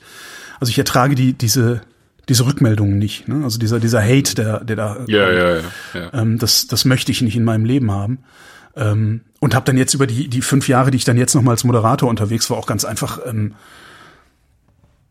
das heißt nicht erkennen müssen, sondern äh, das, das habt ihr, also meine, meine, meine Freundinnen und Freunde haben mich das erkennen lassen letztendlich, dass ich versuchen sollte, am Mikrofon mein, mein Geld zu verdienen. Ja. Und äh, ja das Angebot gibt's nicht äh, und darum ähm, mache ich das halt da, wo ich's kann und werde dann halt ab, halt selber geschaffen. Ab, ja. ja. genau, werde dann halt ab Juli versuchen, als wirklich freier, als Podcaster ähm, meinen Lebensunterhalt weiter zu verdienen, in der Hoffnung, dass es mir noch ja dann eben diese 15 Jahre gelingt, bis ich dann irgendwie in Rente gehe oder so. Und dann hoffe ich halt, dass ich auch einer von den Rentnern werde, die einfach die Fresse halten und nicht nicht damit klarkommen, keine Reichweite mehr zu haben und dann so dummes Zeug ja. in der Öffentlichkeit labern wie Thomas Gottschalk oder so. Ja, sowas. Ohne dass ich mich jetzt mit dem vergleichen will, weil äh, der konnte schon sehr gut was. Es gab noch die Frage, äh, es gab noch die Frage, wie Vrin Flaschen dann zustande gekommen ist. Boah. Und, weißt du das ähm, noch? Ja, ja, klar weiß ich das. Also zum einen kennen wir uns ja ewig lang. Wir kennen uns ja nicht ganz 40 Jahre, aber so in etwa. Nee, warte und, mal. Ähm, 50, ja, 52, nee, nicht eher, 36 ja, oder sowas. 37. Also wir kennen uns äh, Wir kennen uns sehr schon lange. seit letztem Jahrtausend. Also ja, ja, weit ins letzte Jahrtausend. Und ähm, wir haben halt dann auch irgendwann, als wir äh, durften sozusagen, auch ja. zusammen getrunken. Und ähm, und als wir angefangen haben, uns für Wein zu interessieren, dann eben auch Wein getrunken. Und dann gab es aber irgendwann, der, der, also die Initialzündung für diese Sendung war eigentlich eine, eine Fernsehserie, nämlich die mit äh, Oz Clark und James May. Ach Gott. Äh, ne? Ja. Also äh, Oz awesome Clark James, ist ein awesome James' Big Wine Adventure, genau. Genau, genau. Das war eine BBC-Serie, ähm, also es gab zwei Staffeln. Ähm, Oz Clark ist ein bekannter englischer Weinkritiker. Ja. Ähm, Und James May ist halt von ähm, Top Gear. äh, Top, Top Gear, also war einer der Moderatoren von Top Gear und die sind ja ähm, also in der ersten Staffel nach Frankreich, in der zweiten Staffel äh, durch Kalifornien gefahren Genau. und äh, Oz Clark hat im Prinzip ähm, äh, meine Rolle gehabt, also über Wein Ja. zu äh, reden und James May hat äh, also Der- äh, sozusagen der- der Holgers Rolle gehabt, nämlich Nichts zu wissen. Genau, der Auftrag war, glaube ich, James Ja. May hat immer gesagt, er will in einen Weinladen gehen, äh, zehn, für 10 Pfund eine Flasche Wein kaufen können, ohne auszusehen wie der letzte Idiot. genau. Das war, glaube ich, irgendwie so diese, ja, super. Und, Genau. und James, und da war natürlich die Rollenverteilung eine ganz andere, weil ich will ja tatsächlich was lernen von den James wollte ja eigentlich, Ja. James war ja der Spaßmacher an der Sache und Oz Clark, ja, das stimmt. Aber, Oz Clark ist ja so jemand gewesen, der auch ständig beleidigt war, wenn man das, wenn man seinen aber Wein, das haben die auch sehr schön gemacht. ja. Also der James May, der hatte ja den sogenannten Oscillizer. Genau. Das heißt, wenn wenn äh, Oz Clark irgendwie zu viel äh, Ah. Profi Profi Geschwätz von sich gegeben hat, dann äh, hat der James May den Oscillizer betätigt. Also das war schon sehr nett. Ja. Sehr, sehr schön. Also das kann man auch immer wieder gucken. Das funktioniert immer noch. Vor allem, wie sie Ja, ja, in einer der super. ersten Folgen da sitzen und, und Oz Clark sagt so, hm, äh, hat dann irgendwie einen Rotwein im Glas und, hm, ja, to- put your nose into the glass. What do you smell?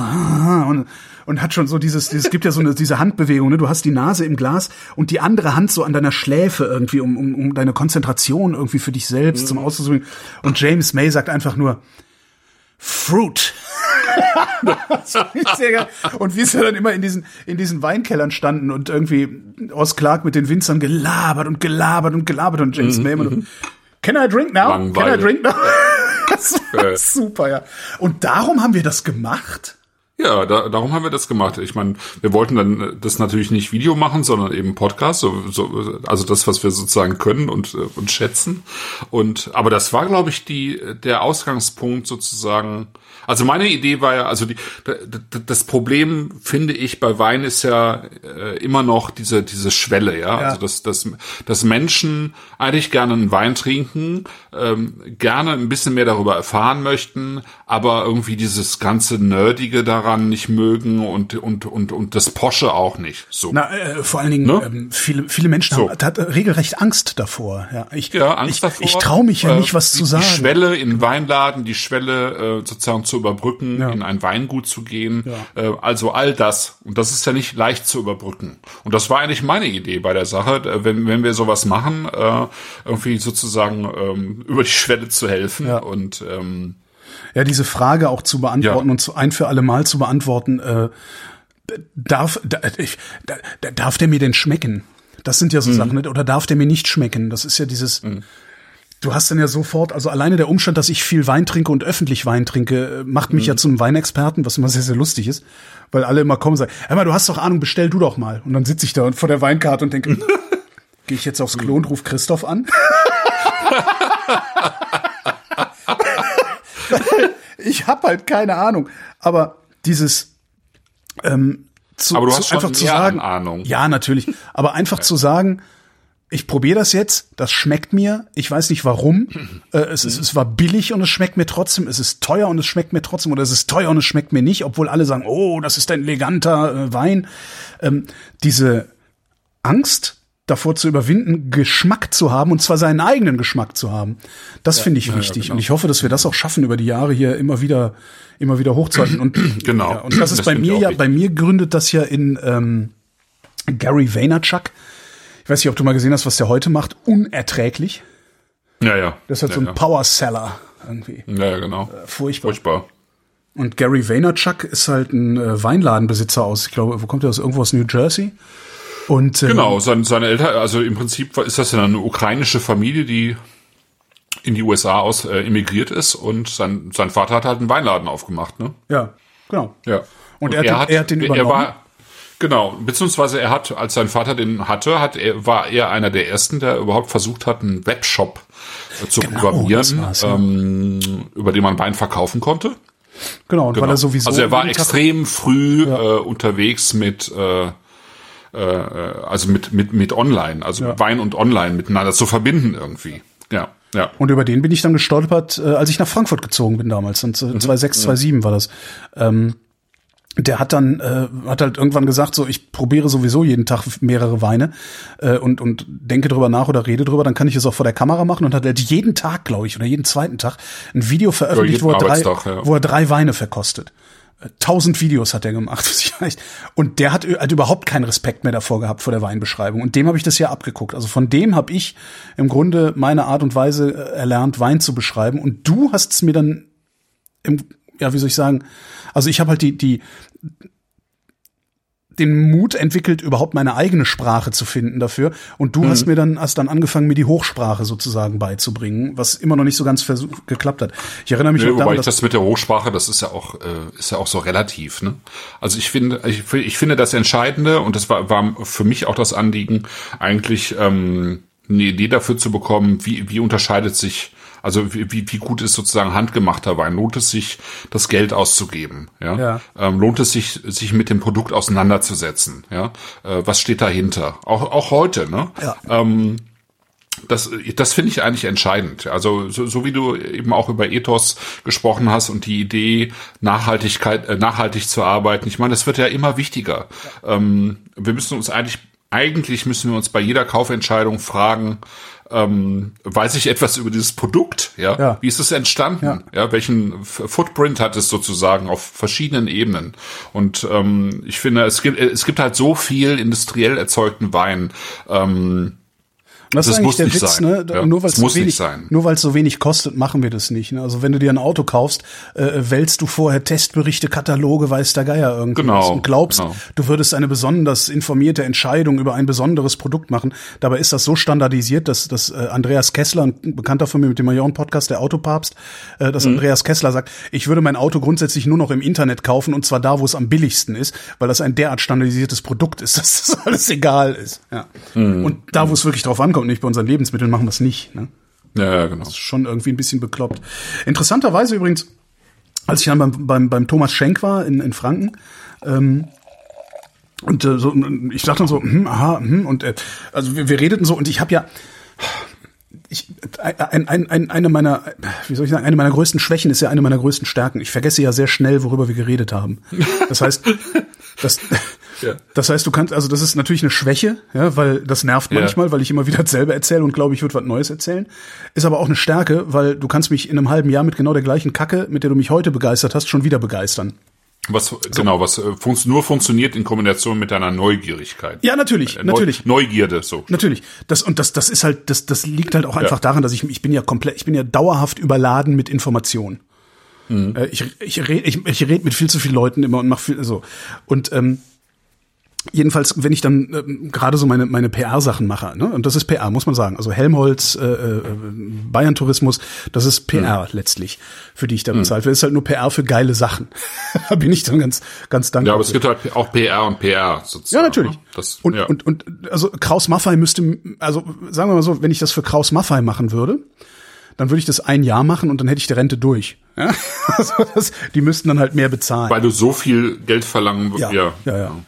Ähm, jedenfalls, ich sitz dann da und ähm, sitz bei Thomas Schenk äh, in, in, in der Gaststube unten. Wir reden und äh, und ich frage dann halt so, als hätte ich sehr sehr wenig Ahnung, obwohl ich eigentlich ein bisschen mehr Ahnung habe. Aber ich denke mir halt auch, ich bin's dann letztendlich. Das ist dann wahrscheinlich auch was, was ich in diesen 20 Jahren Radio gelernt habe.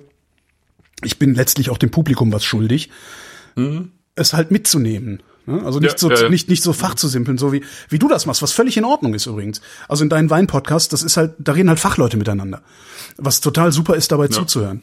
Jedenfalls, ich sitze da so mit Thomas Schenk und äh, frage meine Fragen und mach und tu und so, ne? Und er erzählt dann so, dass er halt auch einen, äh, einen Maische vergorenen äh, Silvaner äh, hätte und so. Und ich sag dann irgendwie nur so, Moment, mal, du machst einen Orange Silvaner? Und er sagt, ja, ja, klar. Und wird gleichzeitig so hellhörig, weil, ne, woher weiß der Typ, der hier gerade diese dummen Fragen stellt, woher weiß der, was Orange Wein ist?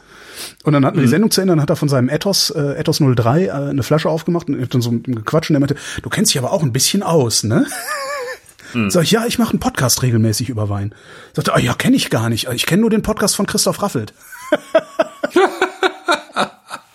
ja. ja. Und der meint halt tatsächlich deinen Original-Verkorkt-Podcast. Ja. ähm, und sagt, du würdest äh, den Winzern genau die richtigen Fragen stellen, die Journalisten nie stellen, weil sie Okay. überhaupt nicht wissen, was Winzer umtreibt. Mhm. fand ich ganz interessant. Also ja, herzlichen Glückwunsch. Witzig. Danke. Hab ich auch gedacht, wie, du kennst das und meins kennst du nicht, Arschloch? Also habe ich gedacht, eh, so innerlich so. Ja, das ist schon witzig. Eigentlich müsste das ja miteinander verkettet sein, sozusagen. ne? Und Äh, äh, dann ja. sitze ich da und der ist, äh, kennst du Landvergnügen? Nee, kennst du nicht, ne? Landvergnügen. Ja, wir, wir Camping, also wir, wir Campingbusbesitzer, wir kennen das. Landvergnügen ist so eine, das ist so ein, das ist ein Buch, das kaufst du einmal im Jahr, das ist auch limitiert. äh, Das ist ein Buch mit Adressen und eine Plakette. Und diese Plakette kannst du dir vorne in deinen Bus kleben und die Adressen sind Winzer, Bauernhöfe und sowas alles. Ah ja, okay. Da kannst du eine Nacht stehen für lau. So. Okay. Und Thomas Schenk macht da mit, ist halt beim Landvergnügen mit dabei. Und gerade wie ich hier so vor mich hin brabbel, so angetütert, fällt mir ein, wir hatten auch immer noch mal vor, mit Wohnmobilen oder einem Wohnmobil ja. eine ordentliche Tour zu machen. Und letztendlich, was mich daran gehindert hat all die Jahre, ist, dass ich alle 14 Tage oder jede, jede zweite Woche in Berlin sein muss, um Radio zu machen. Und das fällt mit an Sicherheit grenzender Wahrscheinlichkeit ab Juli flach. Das heißt, wir könnten das tatsächlich nochmal in Angriff nehmen. Ja. Also es geht bei mir auch, die, die, die Großen haben ja jetzt Abi und die Kleine wird ja auch älter. Ja. Ähm, insofern können wir das tatsächlich nochmal in Angriff nehmen. Ganz, ganz kurze Klammer nochmal, weil die Nicola Klammer. auch mit dem im Chat ist. Ähm, genau, Wer- wer zum im Thema Chat? Info. Äh, Nicola von von äh, Champagne Characters. Ha. Und sie sagte, dass in Deutschland immer noch nur drei Prozent Winzer-Champagner verkauft werden und die anderen 97 Prozent sind immer noch äh, sozusagen, wenn man so will, Industrieware. Ja, Ja, der Scheiß, über den du diesen geilen Artikel in der FAZ geschrieben hattest mal. Ja, bei, die, bei dem äh, äh, Menschen, de- dessen Namen nicht mehr Genau. genannt wird. And we will never speak his name. genau. Genau, über die drei Wiffs. Ja, ja, ja. Wahnsinn, oder? Ja, es ist alles, Schau, viel passiert in den letzten Jahren. ja, kann man so sagen. Es ist viel passiert, ja. Und es ist nicht nur Schlechtes passiert. Nee, nee, nee, weiß Gott nicht. Ich habe sogar geheiratet, leck mich am Arsch. Ja, siehste. Wer hätte das? Ach, Krass. da, da müsste man jetzt auch noch mal alte Sendungen von mir hören und das abgleichen. Hört euch alte Sendungen von mir an und äh, sucht gezielt nach Anmerkungen von mir zu Eheschließung, Kinder, Rauchen auch schon. Kinder rauchen. Das Thema Oh, Rauchen? Ja. Ja. Oho. Obwohl, nee, das ist im Podcast ist das nicht mehr, ne? Da hatte ich aufgehört 2004. 2004 hatte ich mit dem Rauchen aufgehört. Für elf Jahre. Dann stand ich, warte mal, ist das verjährt? Ich weiß es gar nicht. Dann stand ich auf Pille im Berghain. das ist gar nicht so lange her. Ich glaube, vor, vor fünf oder sechs Jahren stand ich dann auf Pille im Berghain und habe gedacht, ach komm, gib mal eine. Und dann habe ich, äh, ich glaub, fast Zack. vier Jahre wieder geraucht, ja. Ja, krass, oder? Das ist heftig, wie man da, äh, wie, wie schnell das im wie schnell du wieder Gehirn in deinen anspringt. alten, genau, wie schnell du wieder in deine alten Verhaltensmuster reinfällst. Und das ist ja auch so, ähm, ne, ich, ich war auch schon mal 20 Kilo leichter als heute. Und das ist auch gar nicht Äh, so ja, lange ich her. auch, ne? ja. ja Hm. wer, wer Ja, nicht. scheiße. Ja. Ja. Propelli im, im Chat sagt gerade, sie sitzen im Camper im Norden von Dänemark und genießen mal wieder den Podcast. Das ist auch schön, Sehr, oder? sehr geil. Ja, ja, cool. Ja, ja, sehr schön. Dänemark, auch schön. Dänemark würde ich auch mal gerne hin und hätte die Chance, aber wahrscheinlich werde ich arbeiten müssen, weil ich habe das ist auch- das ist auch so so eine so eine so eine witzige Lebenserfahrung. Ähm, immer wenn irgendwie was endet, fängt was Neues an. Das ist so, da gibt's ja doch so Sprüche. Vielleicht sollte ich so einen Instagram-Kanal aufmachen mit so Sprüchen. Mit so Aber- Bauernregeln. Irgendwie sowas. Aber ist halt wirklich. Karl May gelesen dabei Genau. gewesen.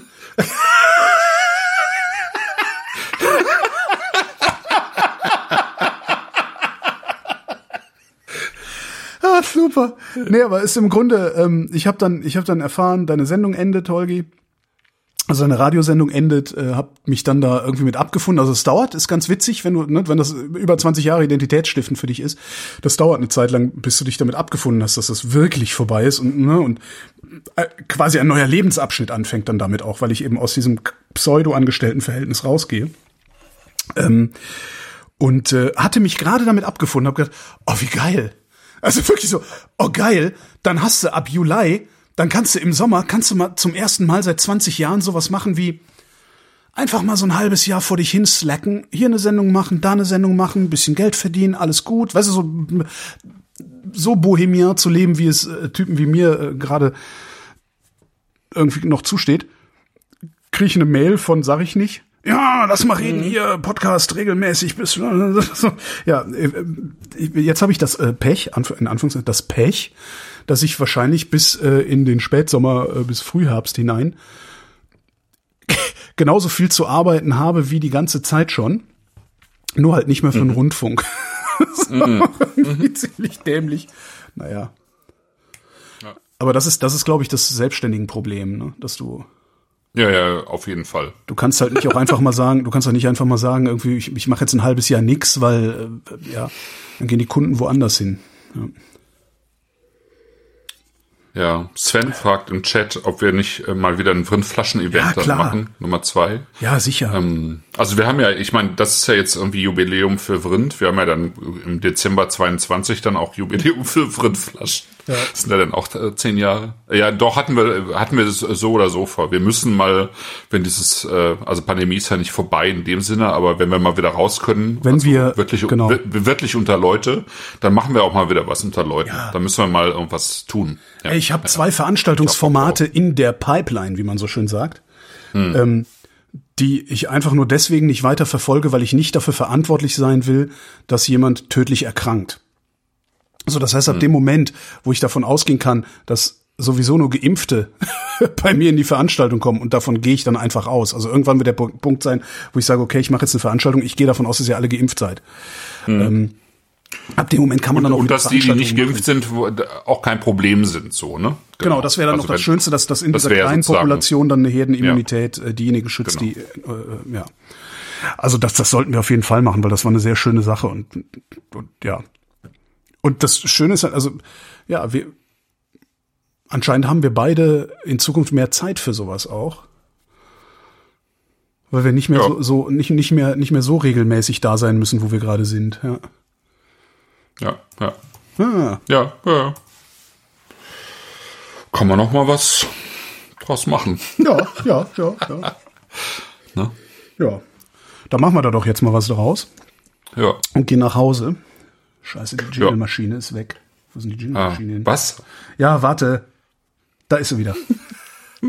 so.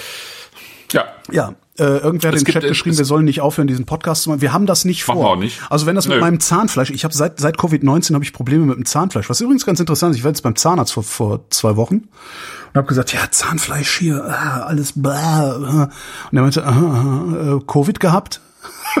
Ich so, ah, okay. ja. Äh, ja. Meinte, ja, ja, ich habe äh, sehr viele Patienten, die äh, Covid hatten und Probleme mit dem Zahnfleisch. Auch ja. ganz interessant. Krass. Also das Einzige, was diese Sendung dauerhaft verhindern könnte, ist, dass mein Zahnfleisch oder meine Leber nicht mehr mitmachen. Ansonsten machen wir einfach weiter.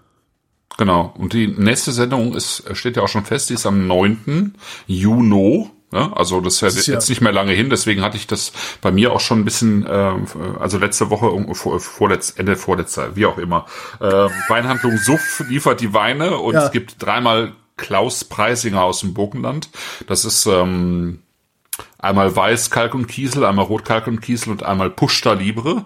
Äh, das ist sowas zwischen Weiß und Rotwein, irgendwas geiles, frisches, saftiges, leckeres und ähm, quasi Naturwein, also ähm, ne, also und UPS, geschwefelt, Kackhörnchen. UPS hat, UPS das, hat, hat das letzte ja. Woche liefern wollen. Und ja, hat das jetzt an, du warst an so nicht da. Genau, ich war nicht da. Und ich habe, und sie haben es an einen, so wie heißt das bei denen, so Pick-up, Drop-off, Dingsbums Point ja. geliefert. Und das ist wo? In Brandenburg oder wo? In der Dudenstraße. Das ist, ich muss mit dem Auto fahren, um das zu holen. Ich, also. Du meinst, es ist weiter weg als Suff? Äh, nee, das nicht, aber ah, okay. Äh, das nicht, aber es ist halt auch so weit weg, dass du es auch nicht mehr zu Fuß machst, um drei Flaschen zu tragen. Ähm, es ist auch so, ja, mit dem Fahrrad. Also, Moment, ich habe doch ein Mal gucken, ich habe hab doch einen Gepäckträger. Der, der Chat korrigiert gerade, genau. Ich habe bei mir im Kalender noch äh, der neunte stehen, aber es ist eigentlich der zweite Juni. Wir Was? hatten das eine Woche vorgezogen. Echt? Genau. Haben wir? Warte mal, haben wir echt? Ja, haben wir. Warte mal. Mhm. Nicht, dass wir hier lügen. Stellt sich raus, stimmt. Ja, also 2. Juni. Ja, ja 2.6. Ja. Danke fürs Mitdenken, ja. Genau, ja, 2. Also Juni und, den, und dann machen wir noch eine, äh, nämlich am 30. Stimmt. Juno, genau, da machen wir noch mal ähm, Naturwein aus Georgien, so Quevri und Oh, ne? krass. Den wieder, von den Jungs, wieder von den Jungs aus. Ja, aus, genau. Äh, ja, okay, cool. Genau, und dann machen wir erstmal Sommerpause, ne? Ja. Bis August. Genau. Also Juli gibt's nix. Juli machen wir mal Pause. Juli müsst, ihr, Juli müsst ihr Bier trinken. ja, genau. Ja. Ja, dann. Oder was es auch immer gibt irgendwo. was, was ihr irgendwas, was ihr werdet schon irgendwas finden bei euch im Keller. Genau. Oder ihr bestellt jetzt einfach noch mal irgendwie zwölf Flaschen Champagner und dann Genau. haltet ihr den Juli auch durch. genau. Naja, zwölf Flaschen, da kommst du ja nicht weit mit, ne? Das sind ja gerade mal Ja, stimmt. äh, 16 Tage. Ja.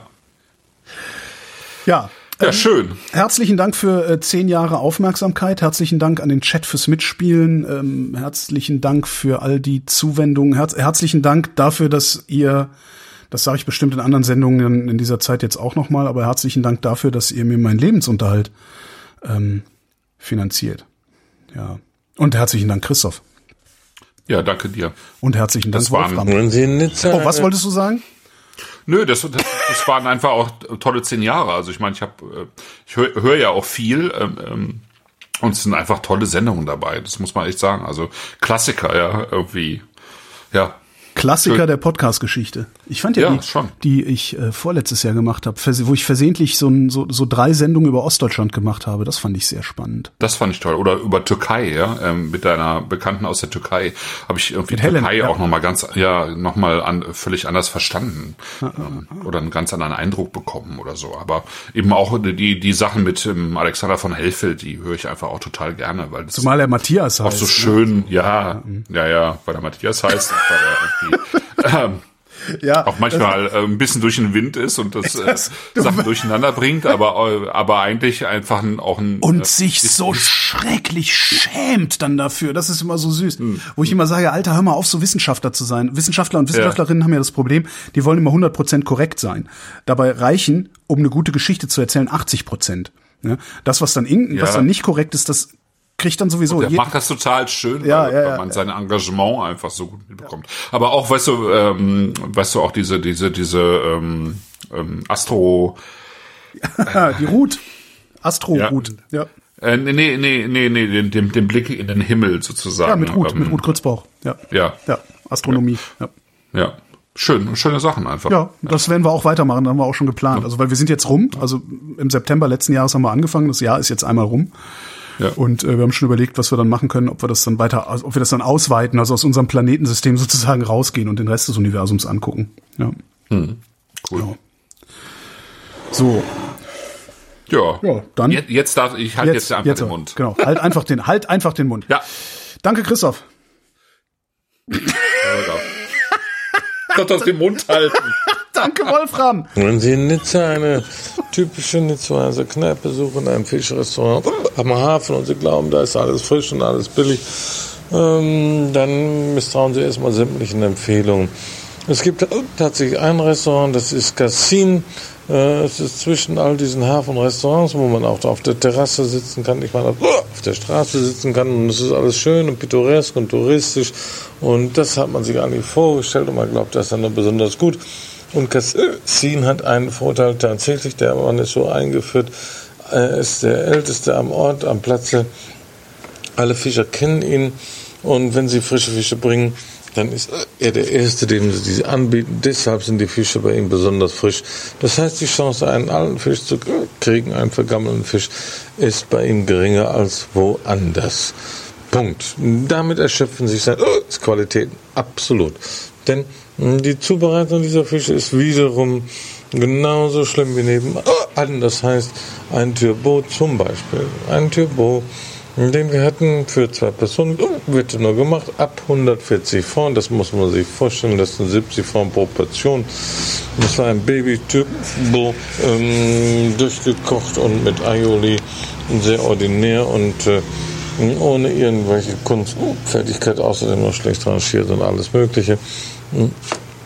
Es lohnt einfach nicht, dort zu essen, weil der Preisunterschied ist, fehlen die 15 Prozent, die in dem draufstehen. Aber sonst kosten ein Typ auch nicht mehr als 70, 70 80 Franc in einem guten Restaurant. Diese Unterschiede lohnen einfach nicht.